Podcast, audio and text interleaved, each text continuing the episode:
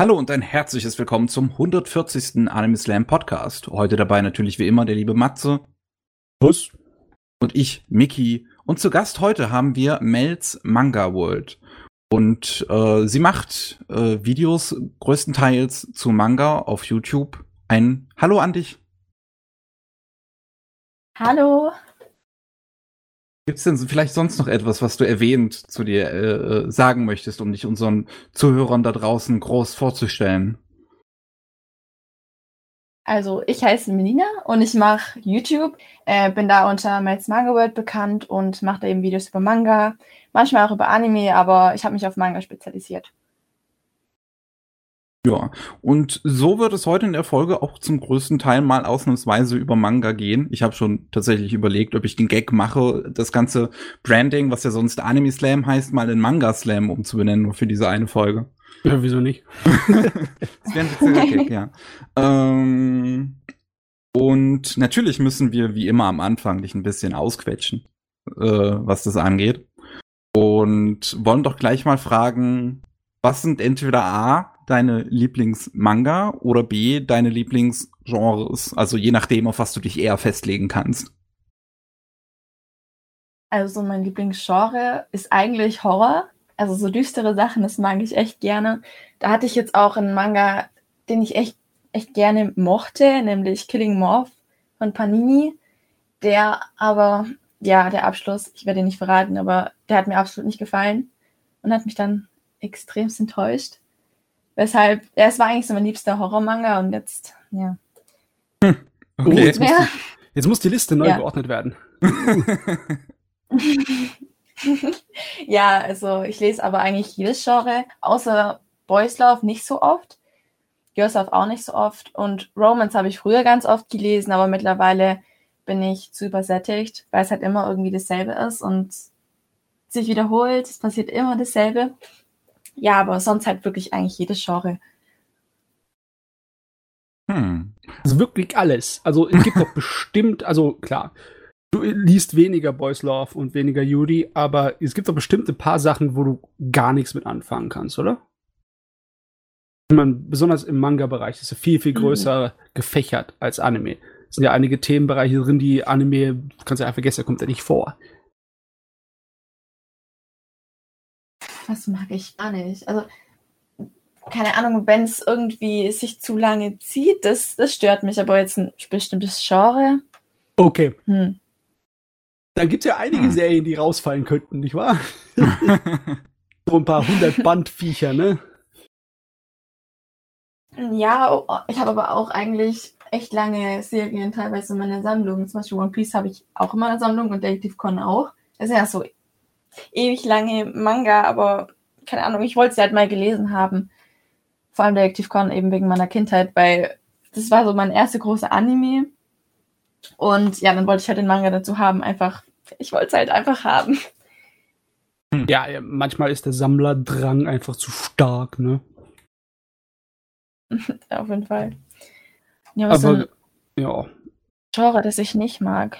Äh, also wenn es irgendwie so fliegende Roboter sind, also so Mecha oder so, das ist jetzt vielleicht sowas, wo ich sage, schwierig. Also habe ich zwar auch zum Beispiel Alt Noah Zero oder so in meiner Sammlung, aber ja, das ist so ein Genre, aber das steht jetzt auch nicht auf dem Manga hinten drauf. Ja, das ist halt ähm, eher so der Inhalt. Es sind ja auch nicht so wahnsinnig viele Manga mit Mecha im Laufen. Dies ist im Anime-Bereich viel größer, das Genre, ne? Science-Fiction-Genre. Ja. Stimmt eigentlich, ja. Doch, es gibt schon ein paar. Ja, auf jeden Fall. Es gibt auch ein paar richtig anspruchsvolle. Aber. Pff. Ach doch, mir ist, mir ist was eingefallen. Mir ist was hm. eingefallen. Ein Genre, das ich nicht mag. Äh, edgy. also, Gut. so Fanservice-mäßig, das lese ich nicht. Also, das ist mir gerade irgendwie gar nicht eingefallen. Auf jeden Fall, ja, also, wenn es jetzt irgendwie mal vorkommt oder so in einem Comedy-Manga, das ist alles kein Problem, aber jetzt, wenn da wirklich nur sowas drin ist, also gezielt einfach nur sowas passiert. Das, nee, das lese ich nicht. Oh ja, da gibt es aber manchmal ein bisschen Probleme mit der Kategorisierung, ne? Wenn du zum Beispiel sowas wie ja. äh, Negima, dieses mit dem kleinen Magierlehrer und seiner Horde, seinem Haaren an Mädels angeht, das ist ja eindeutig, ähm, es ist eine Komödie, aber es ist ja saumäßig viel Fanservice drin. Ist es dann was, Hm. sowas, was bei dir drunter so durchfällt? Oder hat es noch, äh, hat es noch die Passnote? Es ist halt immer schwierig. Es, also ich wege das halt immer irgendwie dann ab, wenn ich es lese. Wenn es mir zu viel wird, dann breche ich es halt ab. Zum Beispiel jetzt bei Magi, Mhm. Labyrinth of Magic, ist ganz, ganz wenig Fanservice drin. Also wirklich ganz wenig. Vor allem eher so im Anime ist es mir aufgefallen. Und da finde ich es nicht schlimm. Keine Ahnung, also wirklich, wenn es nur so ein bisschen ist, so nebenbei, aber wenn es dann halt wirklich so gezielt passiert, zum Beispiel keine Ahnung, Jonas Geisterhaus oder was gibt's noch, was mir gerade einfällt, heimliche Blicke oder sowas, das ist mir dann schon zu viel, also manga-technisch. Okay, aber da, äh, da Ich Blicke, schon, weiß ich ja, dass du den sogar magst, Matze. ja, ja, können wir fast schon ein Diskussionsthema reingehen, weil heimliche Blicke fällt eigentlich nicht unter Edgy, sondern eher unter Erotik-Manga, meiner Meinung nach. Ähm, Ja. Also ich, ich muss sagen, ich hatte die ersten beiden Bände da. Ich fand sie nicht schlecht. Also das kann ich wirklich nicht sagen. Die waren unterhaltsam. Und es war jetzt nicht so, dass ich es gelesen habe. Ich dachte mir so, oh Mann, oh Mann. Aber ich weiß nicht, ich habe halt mittlerweile so viele Reihen, die noch nicht abgeschlossen sind in meiner Sammlung. Oh. Ich habe ja über 2000 Manga. Oh, kennen wir das Und- alle? Ja, Okay, und dann habe ich abwägen müssen, okay, welche sammle ich jetzt weiter? Und die Reihe ist halt nie auf, mein, äh, auf meine Kaufliste gekommen. Nie. Ja, also ich hatte, ich stand Ewigkeiten rum und dann dachte ich so, okay, nee, du wirst jetzt, du hast jetzt gerade keine Lust drauf. Vielleicht kaufe ich sie mal irgendwann nochmal, wenn ich mal wieder Lust drauf habe, aber ich denke eher erstmal nicht. Ja, ja, manchmal muss man sich dem einfach dem beugen, wie das so läuft mit dem Sammeln. Ich meine, ich, ich, ich, ich tue natürlich große Töne von mir geben, aber 2000 Manga habe ich nicht in meiner Sammlung, nee. Ein Das ist schönes- aber schon ziemlich viel. Ich müsste mal nachzählen, ne? Ja. Aber wenn ich mal überlege, ich glaube, ich habe so 300 Bände? Vielleicht unterschätzt du es. Möglich. Ich müsste mal echt nachzählen, ne? Wie passt denn so ein Ding rein hier so? Ähm, 30 mal 1, 2, 3, 4, 5, 6, Hier sind vielleicht 150 in meinem Zimmer und in der anderen Seite sind nochmal genauso viel. Ja, ich würde sagen 300 um die rum. Hm. Man muss auch sagen, Ich habe jetzt auch einige verkauft. ja, man muss ja hin und wieder Platz machen. ich muss mir echt überlegen, wo du das so Ja, alles hinkriegst.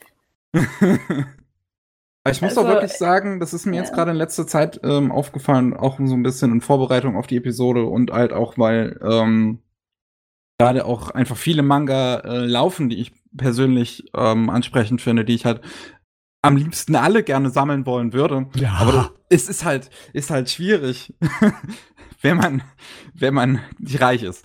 Ähm, und, und da muss man halt wirklich sagen, also persönlich äh, ist mir, glaube ich, dabei klar geworden, dass ich das Sammeln an sich von Manga tatsächlich gar nicht so befriedigend finde. Ähm, weil, wie gesagt, es, es, es läuft so viel gleichzeitig, man kommt gar nicht mit allem hinterher. Und ähm, wenn man halt mal was nicht sammelt, dann läuft man Gefahr, dass es ein Jahr später das schon gar nicht mehr gibt. So. Ja, also du Ja, bist absolut also- ja, der Kandidat schlechthin für Streaming-Online-Dienste à la Manga, ne? das wäre sehr praktisch, ja. Ja. Also ich halt- muss ja sagen, mit 2000 Manga ist es halt mittlerweile so, dass ich, wie gesagt, einiges verkauft habe. Und ich kaufe zurzeit gar keine Neuheiten mehr wirklich, sondern konzentriere mich halt wirklich eine Reihe jetzt abzuschließen, die dann komplett zu lesen, dann die nächste, also jetzt einfach alles erstmal zu vervollständigen und dann erst wieder neue Sachen zu kaufen, weil, wie du schon sagtest, es ist viel zu viel. Also es kommt viel zu viel Neues raus, das man lesen will, aber ja, wenn ich das jetzt alles kaufen würde, ich würde absolut nicht mehr hinterherkommen. Also hast Ja. dich entschieden, gesünder zu leben. Ja. ja, also auch auf jeden Fall sparsamer. Gut. So ja, okay. Ja. Jetzt haben wir so mal einen Überblick, ne? Haben wir die Sache abgeschlossen? Wollen wir mal zu der nächsten Sache kommen? Und zwar, bevor wir jetzt groß über Manga reden, haben wir natürlich noch unseren üblichen News-Part, der sich bei unserem Podcast nun mal eher auf Anime auch fokussiert. Ähm, und ich würde sagen, schieß einfach mal los, Matze. Jawohl, äh, hast du unser Dokument an unseren Gast Ach Mann, ich hab's. Ja, solange du das jetzt machst, So. ist doch alles wunderbar. Äh, bei dir dürfte gerade in Mumble irgendwo was aufgeblinkt sein. Da hast du einen Ja. Link zu unserem Dokument, wo die ganzen News drin sind. Yep, ist bei mir angekommen. Alles klar, wunderbar. Äh, machen wir beim Anfang gleich die ganzen negativen und schlechten Nachrichten weg. Wir haben leider Gottes ein paar Sterbeanzeigen im Ding drin.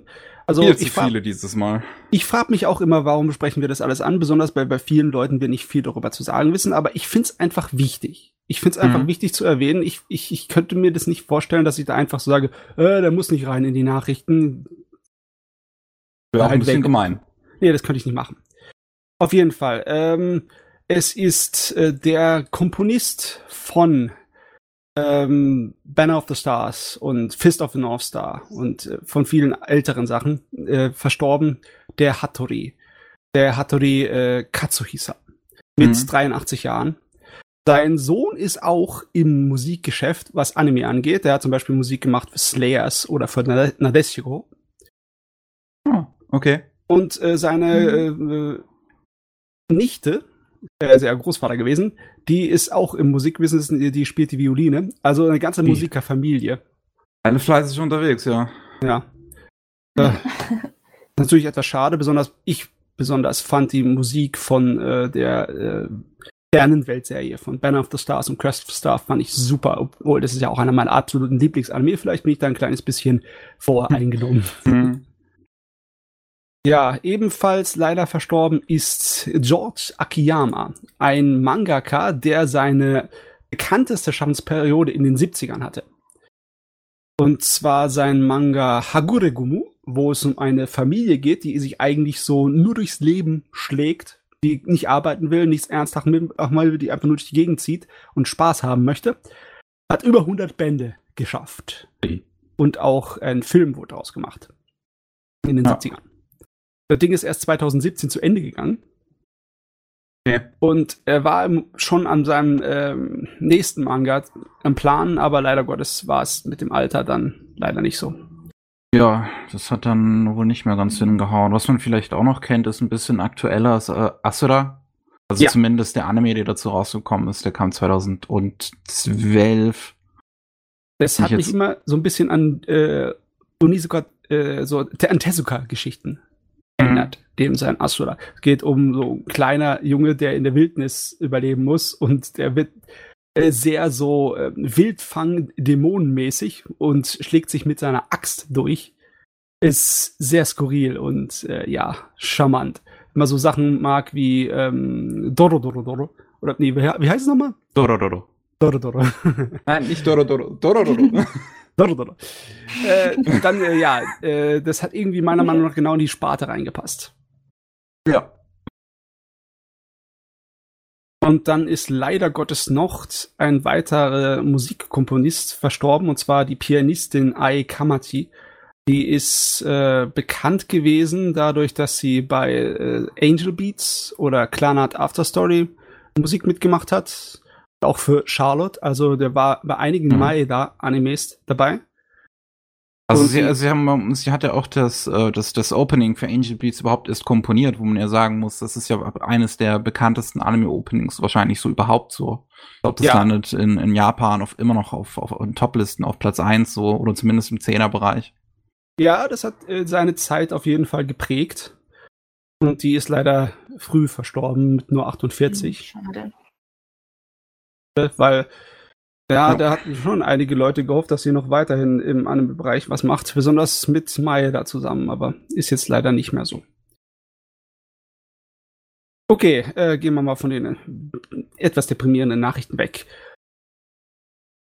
Ich wünschte, die anderen wären alle so auf, so wirklich total Nun. ja, so wunderschöne Nachrichten, aber äh, sind's halt nicht. Ja. Äh, gehen wir erstmal zu was Neutralerem.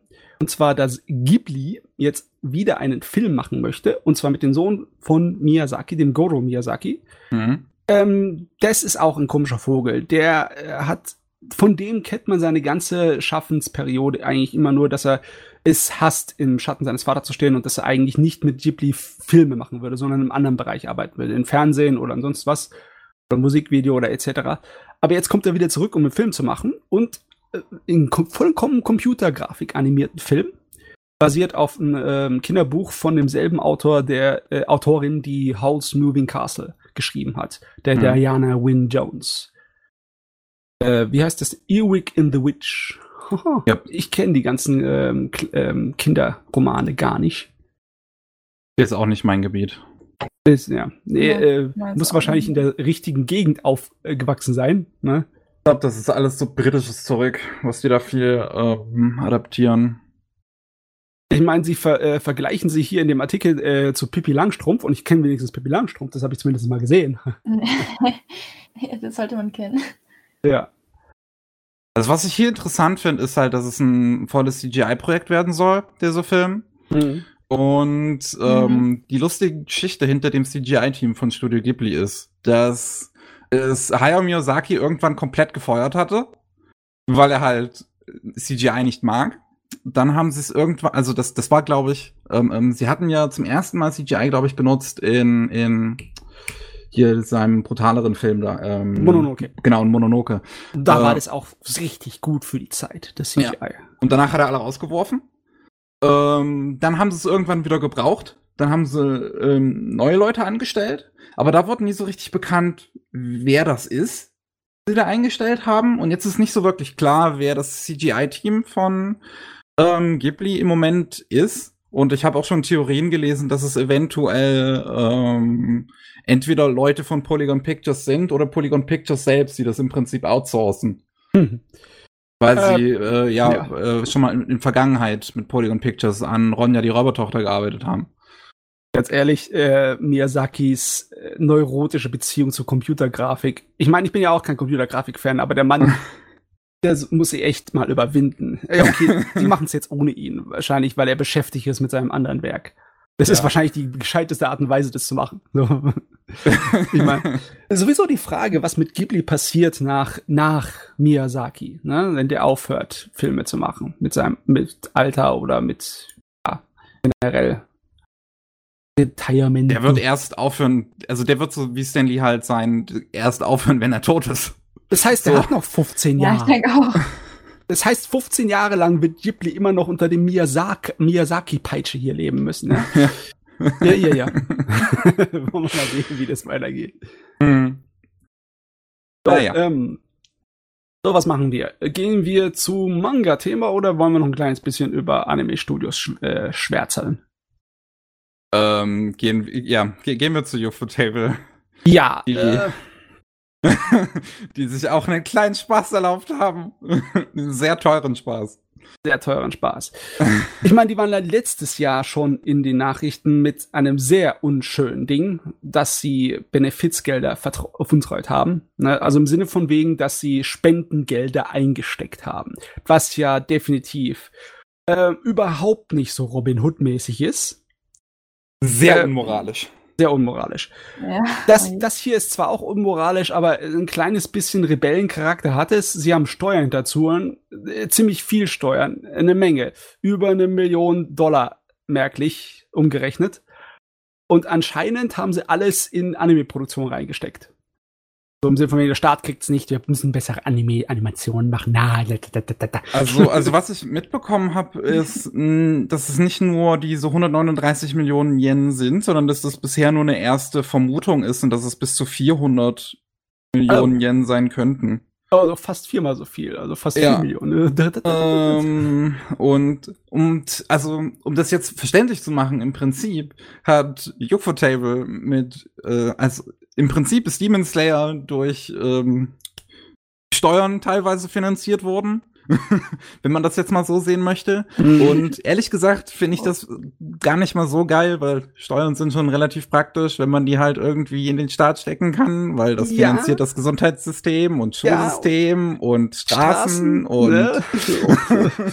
deswegen sollte man das vielleicht nicht hinterziehen. Das ist ein bisschen, ist nicht so cool. Aber äh, das dachten die sich bei Ufotable anscheinend ein bisschen anders. Also ich bin, ich bin da wirklich ein kleines bisschen hier, mach mir Sorgen, weil das ist möglicherweise ein ziemlich heftiger finanzieller Schlag. Also Ufotable ist ja nicht so, als ob die kein Geld machen. Die machen ja außerhalb auch des Anime-Bereichs gut Kohle. Die haben ja auch äh, so eine Café Haben ähm, eigene Cafés, eigene Kinos. Ja, und Haben. äh, ich glaube nicht, dass die bankrott machen werden jetzt damit, aber kann sein, dass sich dann Anime-Werke von ihnen verschieben. Ist die gute Frage, wo sie am ehesten dann kürzen. Ich meine, ähm, wenn die Steuergelder als erstes in die Anime geflossen sind, kann man vielleicht sich Hoffnung machen, dass die Anime nicht gekürzt werden als erstes, aber äh, Äh, also ich nicht. ich ähm, glaube ja auch, dass das halt, mh, also man muss halt sagen, in Japan ist halt auch der Ruf natürlich in gewisser Weise relativ wichtig und das könnte halt ne, auch ein, so, ein, so, ein, so ein schwarzer Fleck quasi auf äh, der Historie von Ufotable sein, wo man dann halt vielleicht ähm, dann, dann vielleicht äh, Arbeitsbeziehungen dran zerbrechen oder sowas. Ja, ich meine, Anime werden ja nicht nur von einem Studio alleine gemacht. Da müssen die Tontechniker her, da muss äh, natürlich die Fernsehsender müssen was bereitstellen, damit es da laufen kann. Und Mhm. dann natürlich die das gesamte Produktionskomitee, ne, die da drin sind in Merchandising und in Werbung und in der Musik und in dem kleinen äh, 3D-Modellchen für die Puppen und all den Scheiß. Ja. Und wenn sie es mit allen sich versauen dann im Endeffekt, oder was nicht unbedingt versauen, oder wenn all die sich wird's von denen abwenden müssen, weil es einfach moralisch richtig ist, und man kann dann in der Öffentlichkeit nicht sagen, ja, ja, Steuerhinterzieher, mit dir machen wir Geschäfte. Das Dann war, glaube ich, auch- selbst, selbst damals bei ähm, Terrace House. Mhm. Ähm, jetzt die, die letzte Staffel ähm, hatten sie einen der Moderatoren, der halt von Anfang an dabei war, rausgeschmissen, weil es, sich halt rausstellte, dass auch er Steuern hinterzogen hat. Das ist dann schon, also das ist ja auch schon irgendwo ein mutiger Schritt, wenn du halt quasi den Mann, der die Serie auch irgendwo mit groß gemacht hast, ähm, letzten Endes dann rauswirfst. Ja. Hier ist es ja bei UFO-Table so, dass der Gründer, ne, der Gründer von UFO-Table sozusagen ähm, angeklagt wird Hm. für Steuerhinterziehung. Und äh, ich meine, rein theoretisch ist es möglich, den Gründer zu feuern, aber ich weiß nicht, wie es bei UFO-Table aussieht. Also es kann auch wirklich sein, dass jetzt das verdammte Studio äh, dunkel macht, erstmal kein Pieps von sich gibt für zwei Jahre und dann aus der Versenkung wieder äh, hervortaucht. Das würde Mhm. ich allerdings nicht gern haben. Aber was wollen wir machen? Da hast du echt. Ja. Ja. Weiß ich auch nichts weiter zu. Hm. Aber apropos Geld. Geld. Ja. Und zwar, wir haben ja öfter schon drüber geredet, über die äh, miesen Verhältnisse der Bezahlung in der Animationsbranche in, ja in Japan. Und ein paar Sachen sind immer wieder ans Licht gekommen, so wie Durchschnittsgehälter äh, und sowas. Und jetzt ist anscheinend wieder groß drauf eine Aktion, besonders über Twitter, wo unterschiedliche Leute angeben, wie viel sie verdient haben. Und äh, da sind auch teilweise krasse Unterschiede. Ja. Ähm, also ich, ich, einige der Tweets, die ich hier gerade in dem Artikel sehe, hatte ich auch vorher schon gesehen und das ist einfach, ist es teilweise auch einfach nur echt schade zu sehen, was ähm, die wenig die Leute dann doch teilweise verdienen und und man deren deren Verlauf ähm, sich angucken muss. Ja, besonders wenn dann einige Leute äh, Vergleiche anzeigen zu den anderen Ländern in der Umgebung im ostasiatischen Raum. Ne? Wenn du in, in den Philippinen viel mehr verdienen kannst. Für, äh, Die so Philippinen sind ja schon so die, die, ja, die, die, die Billigproduzenten im Prinzip. dann ist es wirklich traurig. Ich meine, besonders für so ähm, freiberufliche Mitarbeiter, die so äh, von zu Hause oder so als Einspringer mitarbeiten, die verdienen so gut wie ja nix. Hat einer so Sachen von wegen seine, seine jährliche, ähm, ja, Vergütungen aufgeschrieben und dann sind das dann, für viele Jahre waren das unter 10.000 Dollares im Jahr. Das ist Mhm. natürlich nicht von Leben. Mhm. Im ersten Jahr waren es weniger als 5000. Gar nicht. Ich, ich, wir haben halt hier auch einen Verlauf, so, so 2014, ähm, äh, 3,5 äh, Millionen Yen. Also das sind halt äh, 33.000 Dollar im Jahr. Ähm, dann halt für die meiste Zeit halt 5 Millionen, 2018 dann 5,5 Mil äh, Millionen Yen und 2019 I, I quit the animator. für 2020 now I'm in need. Ich hoffe, der Person geht's gut. Also ja, mit dem äh, Gehalt kannst du in einer Großstadt in Japan nicht überleben, nicht wirklich. Finde es auch lustig, wie einer der, der, Tweets, die hier drin ist, diese Grafik, die Tobi mal gemacht hatte für den, für, für den Facebook-Account von KSM, ähm, ja. nutzt. halt umgerechnet auf Dollar statt auf Euro. Äh, einige Sachen, die ich echt schade finde, wenn Leute aus Japan sagen, dass äh, wirklich so Schwarzmalerei, so hoffnungslos. Die japanische Industrie ist kurz dafür, in sich zusammenzufallen. Weil einfach keine Sau davon leben kann. Und ja, ich weiß nicht, wie, wie ernst man das nehmen kann. Mhm. Aber würde mich nicht wundern, wenn wir demnächst irgendwo so Anzeichen sehen, dass es anfängt groß zu wackeln. Ich meine, wir sehen ja schon andauernd Anzeichen, wenn dann mehr Studios schließen, als eigentlich normal ist. Oder wenn ähm, auch in letzter Zeit schon wieder sehr, sehr viele neue Studios mir aufgefallen sind. Ja. Ich glaube, in der nächsten Season läuft wieder irgendwas von einem Studio namens Wolfsbane, die auch irgendwie ganz neu sind. Das sind äh, dann halt die Überbleibsel von älteren Studios, die dann irgendwo sich zusammengesammelt haben, damit sie irgendwas machen können, um zu essen. Ne? Ja. Essen und, und das passiert immer und immer wieder und dann hast du ganz oft, dass diese kleinen Studios vielleicht dann mal ganz schnell wieder verschwinden. Das ist mit IMS Production ist es passiert, die keine Ahnung, sechs, sieben Jahre gemacht haben. Die hatten mhm. so einen Haufen Edgy-Kram, hatten die gemacht. Okay. Ähm, was, was war das? Das äh, hätten wir, glaube ich, Ende letzten Jahres hatten wir drüber gesprochen, dieses Studio, was ähm, den Film zu The Royal Tutor gemacht hat. Ach Gott, Und Track ich Time. Äh, ich weiß, was du meinst, aber mir fällt jetzt der Name dazu nicht ja, ein. Ich guck, ich, ich, ich guck gerade kurz. Tier Studio, genau. Ich weiß auch nicht.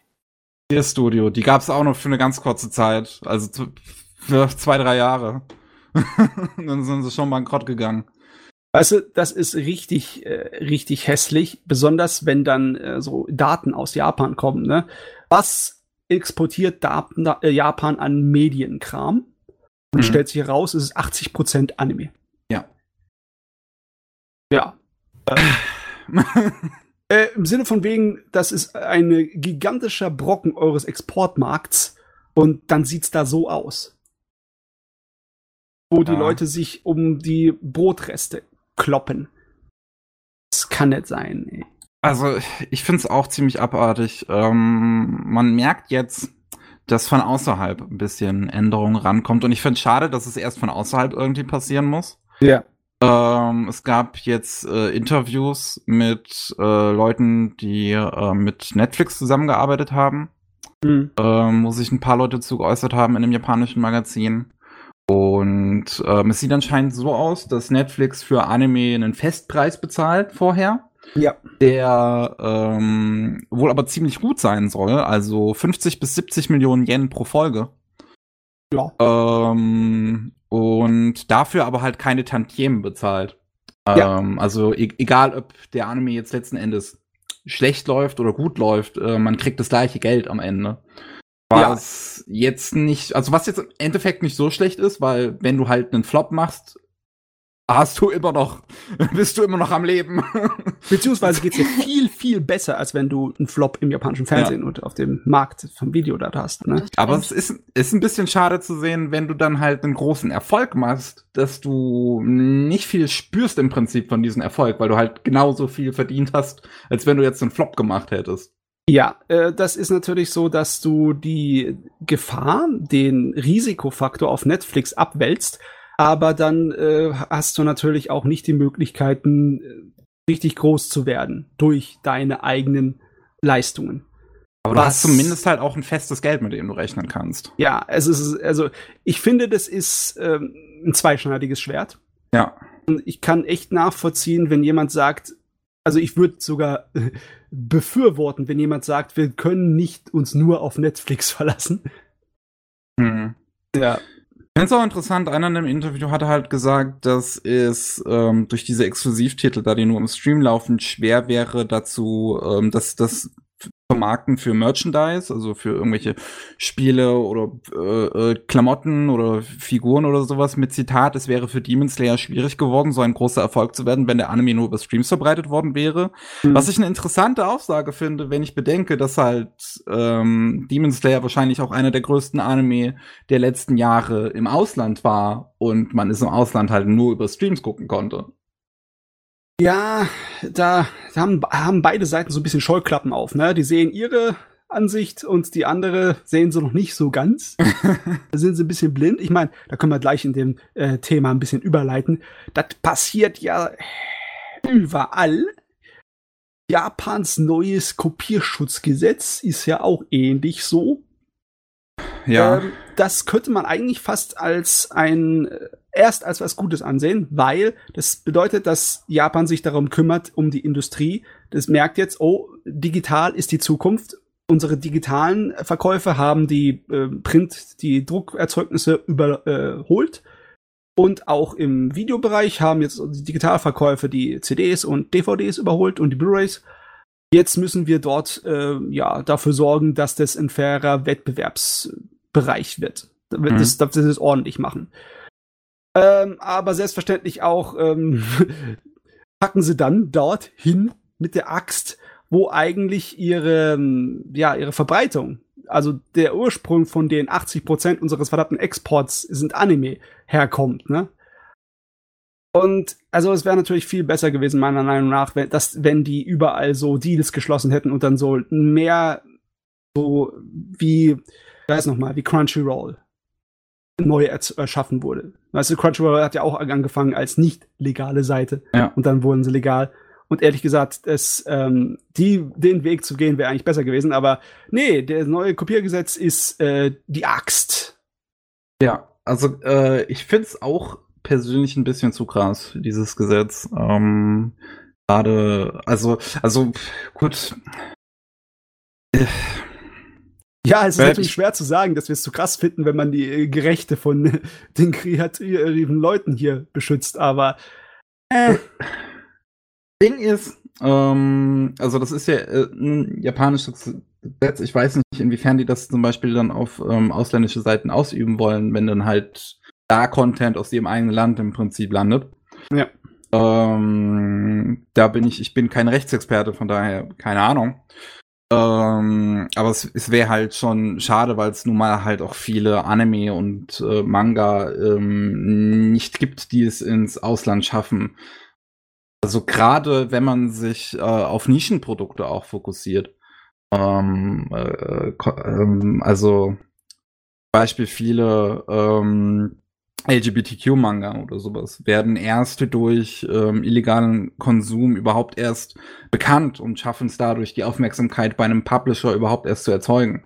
Also ja. ich glaube nicht, dass sowas wie ein Love Me for Who I Am, worüber ich äh, letztes Jahr irgendwann mal gesprochen habe, ähm, es auf natürliche Weise geschafft hätte, von einem Publisher einfach aufgegriffen zu werden, wenn nicht vorher Leute das online gelesen hätten und halt festgestellt hätten, wie gut das ist.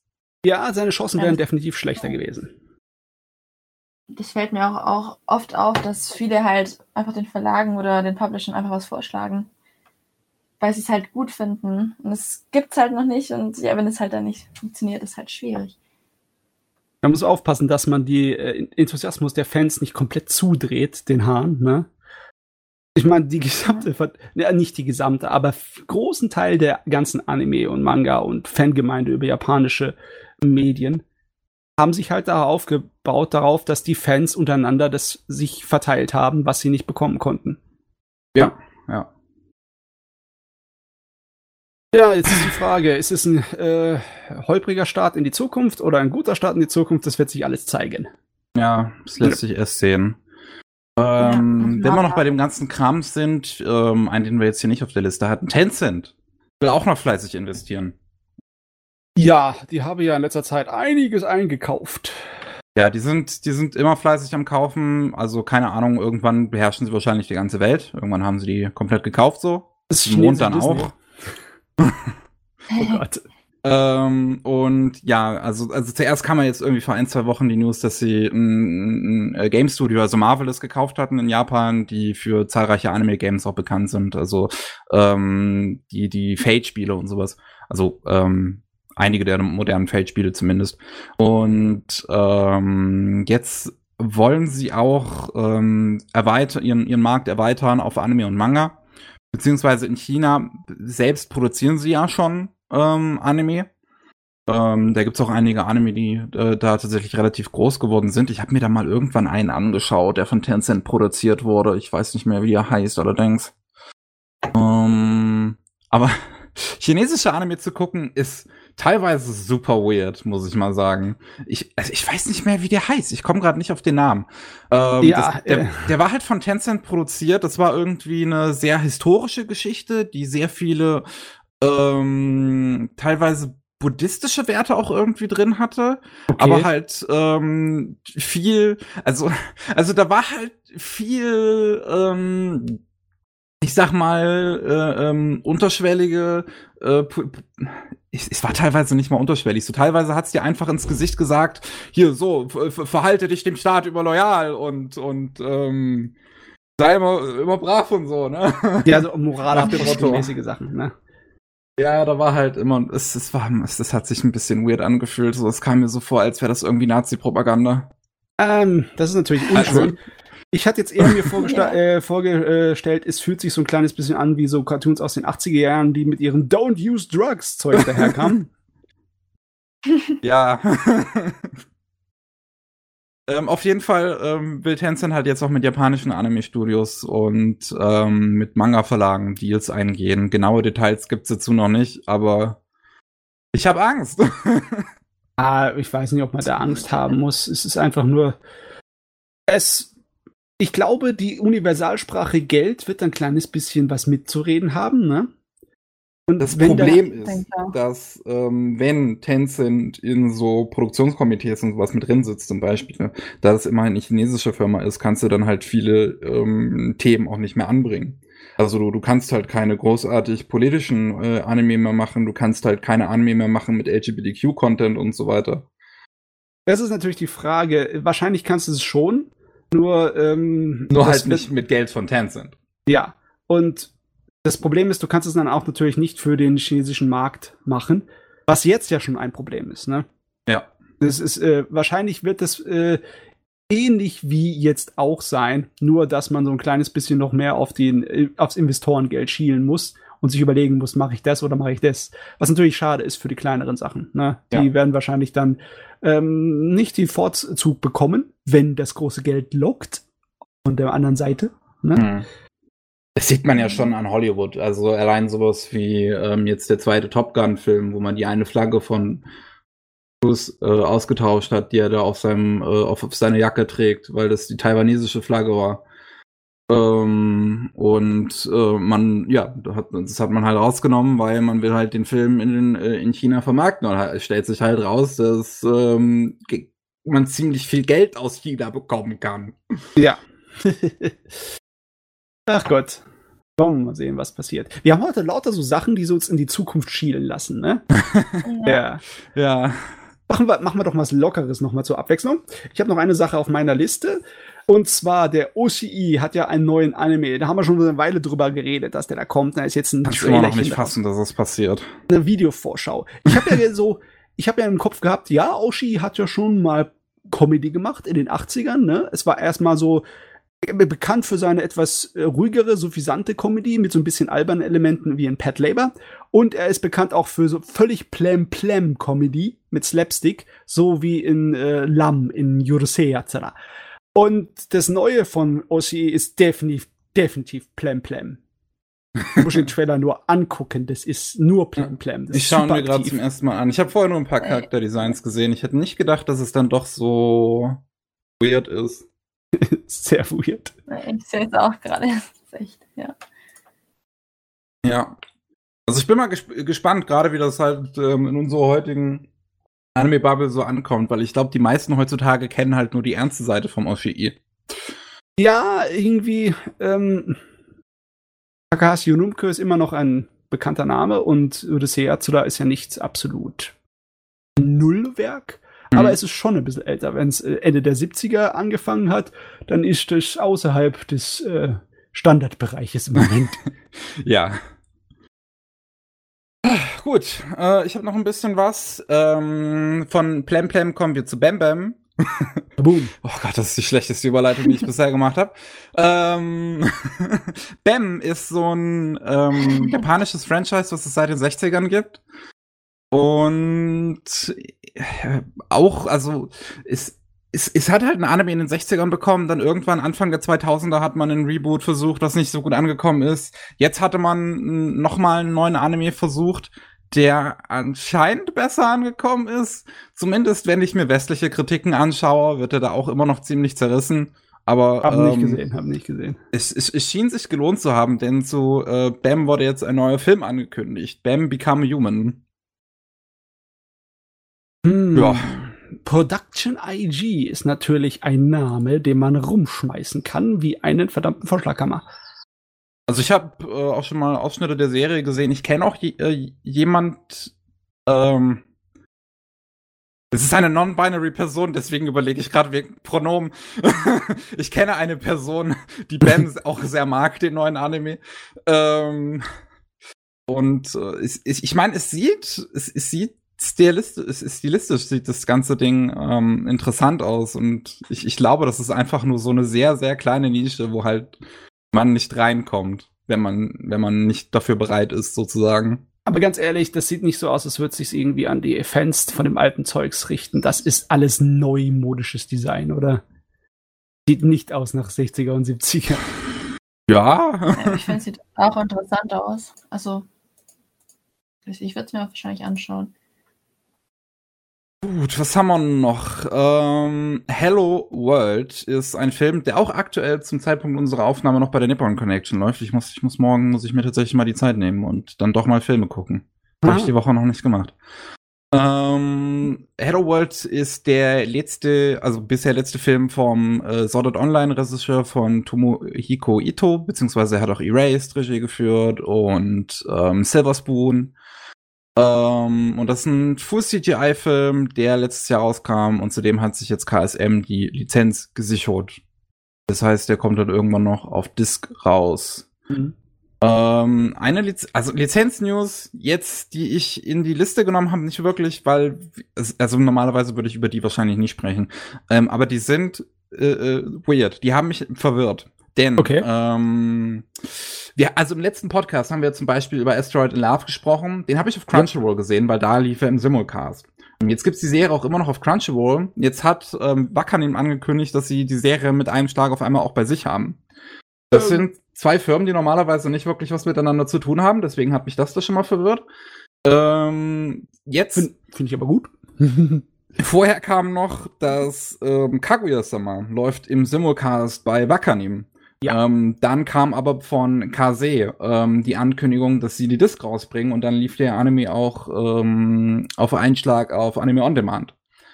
Ähm, ähm, irgendwie finde ich das cool, ja. Ich habe sowieso keinen Bock auf diesen Exklusivkram. Wir sollen das einfach überall hin verkaufen, wo sie können.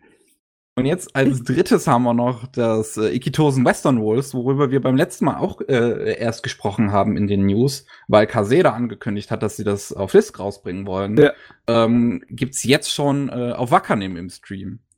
Und ich bin tatsächlich erstaunt über diese ganzen ähm, ja, das, das, das, das, diese, diese ganzen Anime, die jetzt doch bei mehreren Publishern landen irgendwie. Weil normalerweise zum Beispiel, wenn auch was auf Wakanim läuft, deswegen ähm, äh, war ich bei Kaguya-sama so erstaunt.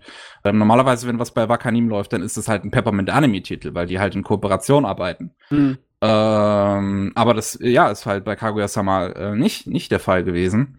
Ähm, und ich, ich meine, ich heiße es gut, ähm, muss ich auch dazu sagen, wenn Anime nicht nur bei einem Publisher zu sehen sind ähm, wenn man da ein bisschen mehr Auswahl hat. Soweit ich weiß, ist es in Japan so gang und gäbe, zum Beispiel. Das, also das TV-Sender haben da zwar ihre, ihre exklusiven Deals teilweise für so, sowas wie unzensierte Fassungen oder so. Ähm, aber du kannst die meisten Anime auf mehreren Sendern sehen, also auch wenn sie gerade neu sind. Und auch Streamingdienste in Japan haben, soweit ich weiß, äh, ähm, keine Anime an sich exklusiv. Also die gibt's dann halt auch noch auf anderen Diensten. Und das ist, ist, ist ja eine Sache, die bisher so in Deutschland nicht wirklich angekommen ist. Wenn du halt ein Anime sehen willst, musst du dich halt für einen speziellen Dienst entscheiden. Ja, das lag aber auch daran, wie, auf welche Art und Weise Lizenzen nach Deutschland verkauft wurden. Und es ist echt schön zu sehen, dass dann sowohl die japanischen Lizenzhergeber, ne, und auch die deutschen Lizenznehmer sich da irgendwie jetzt an, ja, von dem alten Schema lösen. Weil Exklusivität ist immer nervig. Das sorgt immer dafür, dass es länger dauert, bis es auf DVD erscheint. Oder Hm. äh, wie bei Netflix dann in zwei Teile aufgebracht werden oder einfach äh, willkürlich irgendwann später erscheint. Hm. Und das ist äh, wunderbar. Das sollte man als Fan auch loben, damit Ja. die wissen, dass wir das mögen. Eine Sache, die mir jetzt auch bei Netflix aufgefallen ist, ähm, die neue Ghost in the Shell Serie ähm, kam am Anfang nicht mit deutscher Synchro. Die wurde jetzt erst ein paar Wochen später nachgereicht. Ja, ja. Da Und dazu da- geschrieben, ne? Ja, Ja. Und, und da frage ich mich, warum machen sie das dann nicht mit Anime, die sie aus dem TV-Programm lizenzieren? Also wenn, wenn ihnen anscheinend bei ihren eigenen Originals, wo sie halt das Datum selbst festlegen, wann sie die rausbringen, ähm, und dann halt die dann auch zum ersten Mal überhaupt zu sehen sind, wenn denen da die deutsche, äh, beziehungsweise Synchro generell, dann nicht so wichtig ist, dass sie es erst bringen können mit, und, mit Untertiteln nur, wieso können die das dann nicht bei TV-Anime machen? Sie könnten, sie könnten. Frage. Sie, hab, sie haben halt jetzt die Ausrede dazu geschrieben, immer gehabt, dass Corona. wir auf die Gesundheit der Synchronsprecher achten müssen, ne? damit die nicht zusammen im Studio hocken stundenlang und wegen der jetzigen Covid-Gefahr. Ne? Das war immer dazu geschrieben, aber ja, Ja. rein theoretisch könnten die ratzfatz her, Untertitel und go. Kann man nicht warten und dann später Synchro nachliefern. Ja. Problem, aber naja. Haben sie, also das, man muss ja auch sagen, das haben sie ja am Anfang sogar gemacht. Mhm. So, ähm, also ich erinnere mich an ähm, Knights of Sidonia. Yes. Das hatten die direkt nach TV-Ausstrahlung, wobei man jetzt bei ähm, Polygon Picture Anime dazu sagen muss, dass die halt alles immer vorproduzieren und deswegen haben, hat Netflix die im Prinzip direkt da und kann dann halt sehr schnell machen. Ähm, aber auch bei Magi zum Beispiel, also nicht bei ähm, jetzt der ursprünglichen Serie, sondern den äh, Spin-off mit Sinbad, Mhm. ähm, Mhm. hatten sie direkt nach der TV-Ausstrahlung ähm, den, den, den Anime direkt äh, äh, auf Netflix gebracht, nur mit Untertiteln und die deutsche Synchro kam irgendwie ein Jahr später oder so. Ah ja. Sehen wir mal. Sehen wir mal. Jo, was haben wir noch? Ähm, wir, wir, wir haben äh, die Ankündigung, dass der aktuelle Manga von ähm, Hiro Mashima, dem Fairy Tail Mangaka, äh, Eden Zero, dass der ein Anime bekommt. Da bin ich sehr gespannt. Das ist mir ehrlich gesagt ein bisschen zu früh. Bei solchen Sorten von Mangas hätte ich gerne, dass mehr Bände schon da liegen, bevor sie mit dem Anime anfangen. Wahrscheinlich erstmal nur so eine zwölf Episoden Angelegenheit. Hm.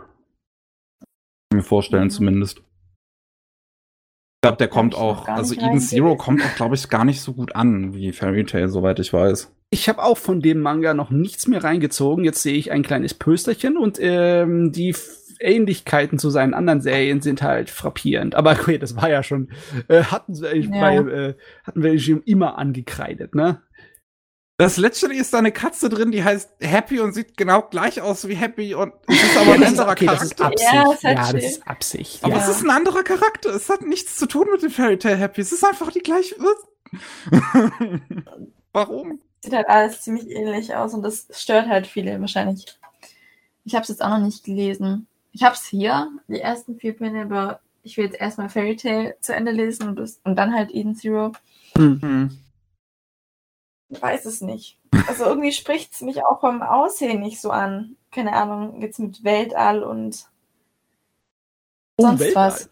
Also, also als Science-Fiction-Fan muss ich da sagen, das ist. Äh, ich, ich hätte auf den ersten Blick nicht erraten, dass es im Weltall spielt. Ich meine, ich sehe das Poster und denke mir wieder eine Fantasy-Serie. Mm, Ähm. nee, es ist Weltall. Also es, es, es sieht schon interessant aus, finde ich, aber keine Ahnung. Also ich habe es jetzt auch noch nicht, also die Lust gehabt, irgendwie das anzufangen. Hm. Ich weiß nicht, auf Fairy Tail habe ich irgendwie auch gerade keine Lust. Ich weiß es nicht. Schwierig. Ja, Ah, das ja. mit Fairy Tail kann ich, glaube ich, verstehen. Ja, das ist äh, ein bisschen schwer. Jo, ähm, weiter. Ähm, die 2000er melden sich ein weiteres Mal zurück, denn jetzt wurde ein neuer Anime zu Shaman King angekündigt. Man will einen Reboot machen mit allen, äh, also mit einer Anime-Adaption, die das ganze Ding behandeln soll. Äh, von mir aus. Mich kannst du damit nicht abholen. Ich war nie so ein Shaming King Mensch. Aber hey, ich bin mir ziemlich sicher, dass, also das ist ja schon eine lange Reihe, die in Manga-Form eine Menge Leute bestimmt angelockt hat. Die werden sich alle freuen. Der Manga läuft in Deutschland aktuell gerade noch mal neu. Da werden wir später sicherlich drüber reden, weil ich habe ihn auch gelesen. Oh, okay, nice. Ähm, Und ich, also ich habe ein bisschen Nostalgie für Shaman King, weil das halt Samstag früh auf Kabel 1 lief, wenn ich irgendwie, als ich noch Kid war. Jo. Ähm, und ich mein, ja, warum nicht? Ich freue mich auch drüber. Ich, ich bin halt nur gerade tatsächlich erstaunt über diese, diesen, dieses Comeback der 2000er fast schon in der aktuellen Anime-Landschaft. Der, Ähm. der, der, der Zirkel, ne? Der, der Kreis schließt sich. Es ist Ja. wieder Zeit für eine neue Welle von Nostalgie. Die Leute, die da äh, als Kids und Jugendliche durchgelebt sind, die sind jetzt mittlerweile bald erwachsen genug, um sich das alles leisten zu können. Da wird auf die abgezielt. Die sind alle zahlungsfähig. zahlungsfähig. ja. Ich meine, wir hatten ja wirklich einiges an, an, an Remakes, Reboots, verspäteten Sequels so in letzter Zeit. Fruits Basket. Äh, Bleach soll jetzt in Zukunft fortgesetzt werden. Inuyasha bekommt einen neuen Anime. Fulikuli hatte einen neuen Anime bekommen. Mhm. Fullmetal Panic hatte eine dritte Staffel bekommen. Alles Anfang 2000 oder beziehungsweise ähm, Jahrtausendwende herum. Ne? Ja. Ja, ja, das ist gerade das Ding. Das ist der Zyklus. Er ist da. Jo, äh, was haben wir noch? The Promised Neverland soll aus irgendeinem Grund eine amerikanische TV-Serie bekommen. Ähm, du, das ist fast, also beinahe macht es Sinn, weil diese Sorte von ähm, Horror und Spannung und Gedöns, ich kann mir vorstellen, dass die Leute da voll drauf reden. Ich meine, in letzter Zeit waren ja auch so Serien sehr erfolgreich, wie Stranger Things, ne? Stranger Things, ja, ich, also ich kann's, ich kann's mir auch vorstellen, dass es funktioniert. Ähm, das ist, glaube ich, auch ein Setting, was mit einer westlichen Adaption funktionieren könnte. Ähm, Amazon finanziert das Ganze mit äh, Fox 21. Ähm, ich guck grad äh, äh, äh, Regie Masi Oka und Rod äh, nee, warte mal. Rodney Rothman, Megan Malloy, adapting the Vertigo Manga, sind äh, Regisseure anscheinend von Sonys ähm, Sonys Adaptionsstudio. Also die haben Spider-Man Into the Spider-Verse Regie geführt. Oh, den habe ich noch nicht gesehen, der soll aber sehr gut sein. Äh, der ist sehr, sehr gut. Es ist zufälligerweise einer meiner Lieblingsfilme. Uiuiui. Ähm, ja, ich nicht. Ich weiß auch noch nicht, was ich davon halten soll. Wir warten erstmal, bis es herkommt. Ja. Ja, erstmal muss es existieren. Wir wissen, Ja. wie das ist mit Anime und Manga zu Real, Film, Fernsehserien oder Kino, ne? Das bei, bei den allerbesten Vorsätzen kommt immer was dazwischen. Ey, ich, ich, aber Bebop, es tut mir immer noch so leid, ne? Fangen sie an zu filmen, gleich der Hauptdarsteller verletzt sich, sodass sie es über, äh, verschieben müssen. Und dann kommt verdammt noch mal Corona. Also aufs Maul, nur aufs Maul. Arme Leute. Ja.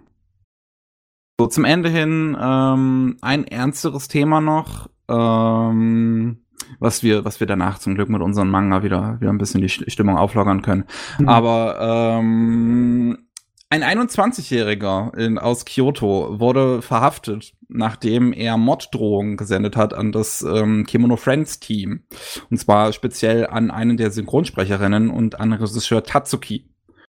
Ja. Ähm, Und ja, er hat halt gedroht, ähm, von den Personen, ähm, also die Person zu töten und deren Familie ähm, und sie zu verbrennen. Was ja, ich glaube, gerade wenn man, ähm, wenn diese News halt aus Kyoto kommt, ähm, ist klar, da ist man jetzt, glaube ich, besonders vorsichtig, was das angeht. Das ist mal empfindlich, ja. Und die Ja. Geschichte, also Japan, die jüngste Geschichte in Japan ist ja auch nicht besonders rosig, was das angeht. So viele Sternchen und Talente in Japan müssen darum bangen. Da sind auch, da war doch die eine unschöne Sache, wo eine, weiß nicht, ob es eine Idol-Sängerin ist, war, glaube ich, war eine Idol-Sängerin, angegriffen wurde, obwohl sie vorher die Polizei äh, benachrichtigt hat über Mhm. ihren Stalker und alles. Ja. Und ganz ehrlich, ja, da muss man äh, ratzfatz handeln, weil man weiß nicht, ob das wirklich eine Bombe ist oder nicht. Ja. Das ist irgendwie komisch, ne? Man, klar, das äh, Bild, das man von Japan hat als ein friedfertiges Land, ist natürlich ein kleines bisschen schräg, ist ein schief. Es sind auch nur Menschen wie jeder andere und sind genauso verrückt. Aber ähm, dass das in der Branche im Moment so ein Problem ist, ist auch unschön. Mhm. Das ist echt schrecklich. Ich meine, ich finde es also ich finde es gut, dass man hier halt dann auch direkt zumindest durchgegriffen hat, ähm, im Gegensatz zu, also wie sich ja später bei dem Kyoto Animation Fall ja auch rausgestellt hatte, ähm, hatte man diesen Mann bereits vorher unter Beobachtung, den Täter, und ja. ähm, hat halt einfach nicht eingegriffen. Also man hat die, äh, das, das Gefahrpotenzial von ihnen nicht richtig beurteilt. Ähm, und ja, also, also, dass man da halt jetzt schneller durchgreift, ist definitiv eine gute Sache zu sehen, so bevor halt ja. wirklich was Ernsthaftes passiert. Ja, und ich schätze auch, mal. Man sollte immer vorher das, äh, man sollte vorher eingreifen. Ja. Es ist gut, dass auf jeden Fall die jetzt Feuer unterm Arsch gemacht wird, damit sie da das ernst nehmen. Mhm. Ähm, aber ich schätze mal, ähm, die Hintergründe sind wahrscheinlich alle so ziemlich fake und nicht nachvollziehbar. Oder der Kerl hat, hat einen Knall. Oder der hat sie nicht aus irgendeinem besonderen Grund äh, einen Hass oder einen Groll gegen die gefügt. Also ähm, laut der Polizei hat er einen persönlichen Groll gegen den Regisseur. das ist jetzt, okay. das ist alles, was er anscheinend gesagt hat. Okay. Äh, weiß auch nicht, was das jetzt bedeuten soll. Also ich bin dafür, dass wir den als äh, Kuckuck abstempeln und weitermachen. ja. ja, damit haben wir die News jetzt durch und es wird Zeit, zu den Manga zu kommen. Nicht den Manga. Anime, die wir in letzter Zeit gelesen haben. Manga, gib es so was. Ja, über ja, die reden wir jetzt so mal. Ähm, wollen, wollen wir unserem Gast vielleicht mal den, Vor, äh, den, den, den Vorlauf lassen? Gibt ja. es etwas, über das du, äh, was du in letzter Zeit so gelesen hast? Weil mir ist ja auch, ich, ich, ich folge dir auch auf Twitter, mir ist ja aufgefallen, du liest ja wirklich sehr, sehr viel auch. du, du, du, du musst ja. jetzt nicht unbedingt, du musst nicht unbedingt alles erwähnen heute, sonst sitzen wir, glaube ich, hier relativ lang. ja, ja. Aber ja, gibt's denn ein paar Anime, äh, paar Manga, die du in letzter Zeit gelesen hast, die du besonders erwähnen möchtest? Also, ich habe mich jetzt an Hunter Hunter gesetzt.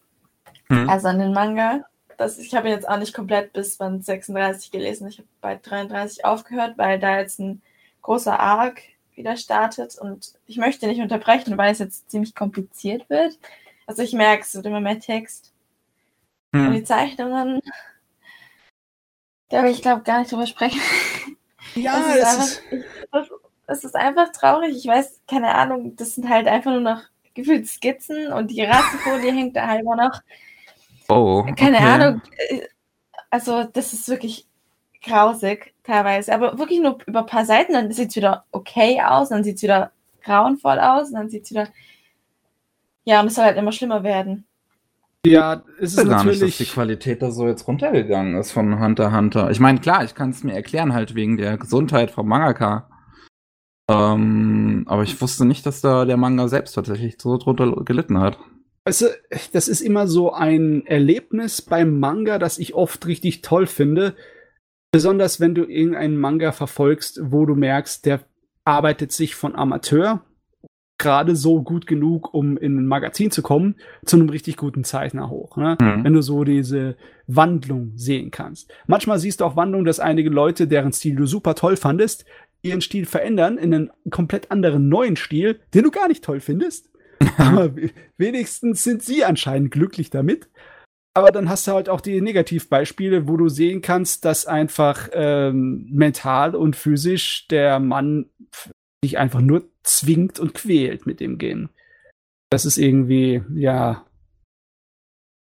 Ich weiß nicht, ich halt traue mich gar nicht, solche Serien anzufangen. Ich meine, hast du sie jetzt einfach angefangen, weil es ist halt Hunter Hunter, es ist halt im Munde und es ist auch interessant. Oder, äh, oder ich meine, schockt es dich nicht, tut es dich nicht abschrecken, dass so ein Manga nicht fertig ist und dass er wahrscheinlich auch Ewigkeiten dauern würde, bis da genug noch weiteres da ist oder wahrscheinlich nie abgeschlossen wird und so. Das schockt dich nicht. Schreckt es dich nicht ab? Also ich habe halt den Anime gesehen.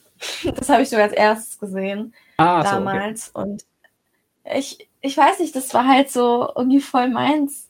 keine Ahnung, mit Killua und Gon einfach die Geschichte und auch mit, ja, mit den ganzen Charakteren. Ich fand es halt einfach großartig und deswegen, ich dachte mir so, okay, weil ich ja Manga lese, du sollst auch den Manga anfangen, aber der war ja am Anfang noch richtig vergriffen. Mhm. Also, so die erste Auflage. Und dann wurde ja neu aufgelegt von Carlsen und dann habe ich erst die ganzen Bände gekauft, weil davor waren die halt einfach nicht da.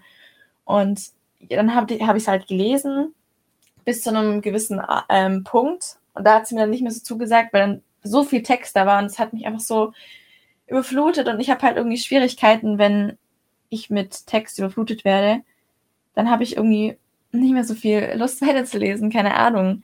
Wenn es dann auch nicht so spannend ist, ja, das war jetzt bei dem, ich glaube, Creed Island hieß das, mit den ganzen Karten, wo dann jede einzelne Karte erläutert worden ist mit, keine Ahnung, so viel Text und dann habe ich es gelesen, ich so, ich vergesse eh, was die Karte jetzt bedeutet. ja, ich kenne ja. das, ja. Ja.